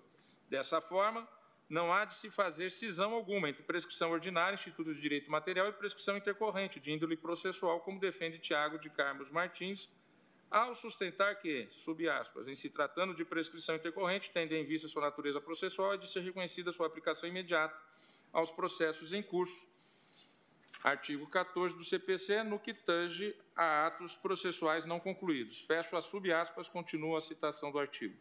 Na visão do autor, para processos em curso em 26 de outubro, é inviável a aplicação retroativa da Lei 14.230-2021, pelo que não se há de exigir que esses processos sejam julgados em quatro anos a contar do ajuizamento. Ao passo que, estando o processo em curso e sendo a prescrição intercorrente, norma de direito processual aplica-se desde logo a contar da entrada de vigor da alteração legal, naquilo que ela chama, que ele chama aplicação prospectiva não retroativa da norma, da nova norma de processo. E ele fecha novamente a subcitação.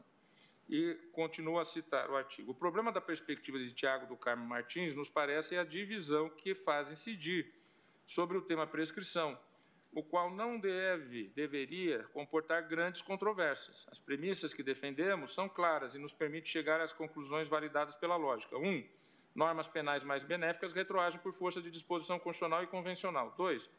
Prescrição é norma penal que sempre deve retroagir em benefício do réu. 3. Normas de direito administrativo sancionador, inclusive as relacionadas ao Instituto da Prescrição, possuem similitude ontológica com normas penais.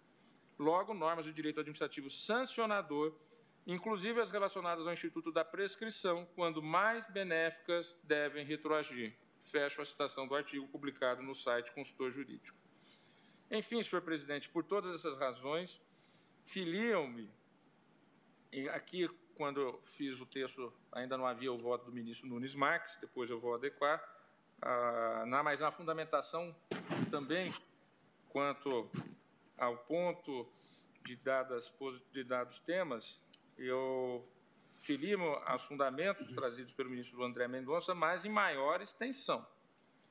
Em maior extensão, penso que, como fez o ministro Nunes Marques, entendendo aplicável os dispositivos previstos na Lei 14.230 de 2021 aos processos futuros, aos que ainda estão em curso e também às execuções das sanções as execuções das penas, assim como os demais incidentes dos atos de improbidade culposos, sempre os culposos que foram abolidos, adotando as mesmas premissas e, as, e a mesma lógica com relação aos prazos de prescrição geral e intercorrente mais benéficos ao réu. No caso concreto, penso que as diversas perspectivas apresentadas pelos ministros que me antecederam, acrescidas das razões que trago em meu voto, conduzem inevitavelmente, no caso concreto, como já falamos, é, não há divergência quanto até aqui quanto ao dispositivo, que é no sentido de dar provimento. Né? Mas o que eu entendo, em suma, senhor presidente, que aqui se aplica, sim, aquilo que diz respeito, mutatis mutantes, a abolício crimes, ou seja, inclusive atingindo as execuções de sanções já transitadas em julgados em andamento, que poderá o juízo responsável de imediato decretar a absolvição, a não punibilidade, a absolvição daqueles pela abolício crimes. É como voto, senhor presidente, pedindo vênia aos respeitosos e bem fundamentados votos que divergem desta ótica. Também muito bem fundamentado seu voto, ministro Dias Toffoli, mas verifico que o tema é candente, temos ainda que debater e, e temos, vamos à homenagem ao nosso saudoso ministro Teoria no Museu do Tribunal e amanhã continuaremos o julgamento. Agradecer a colaboração de todos os presentes aqui, servidores, ministros, é, e todo o Procurador-Geral da República, a nossa secretária. Eu declaro encerrada a sessão.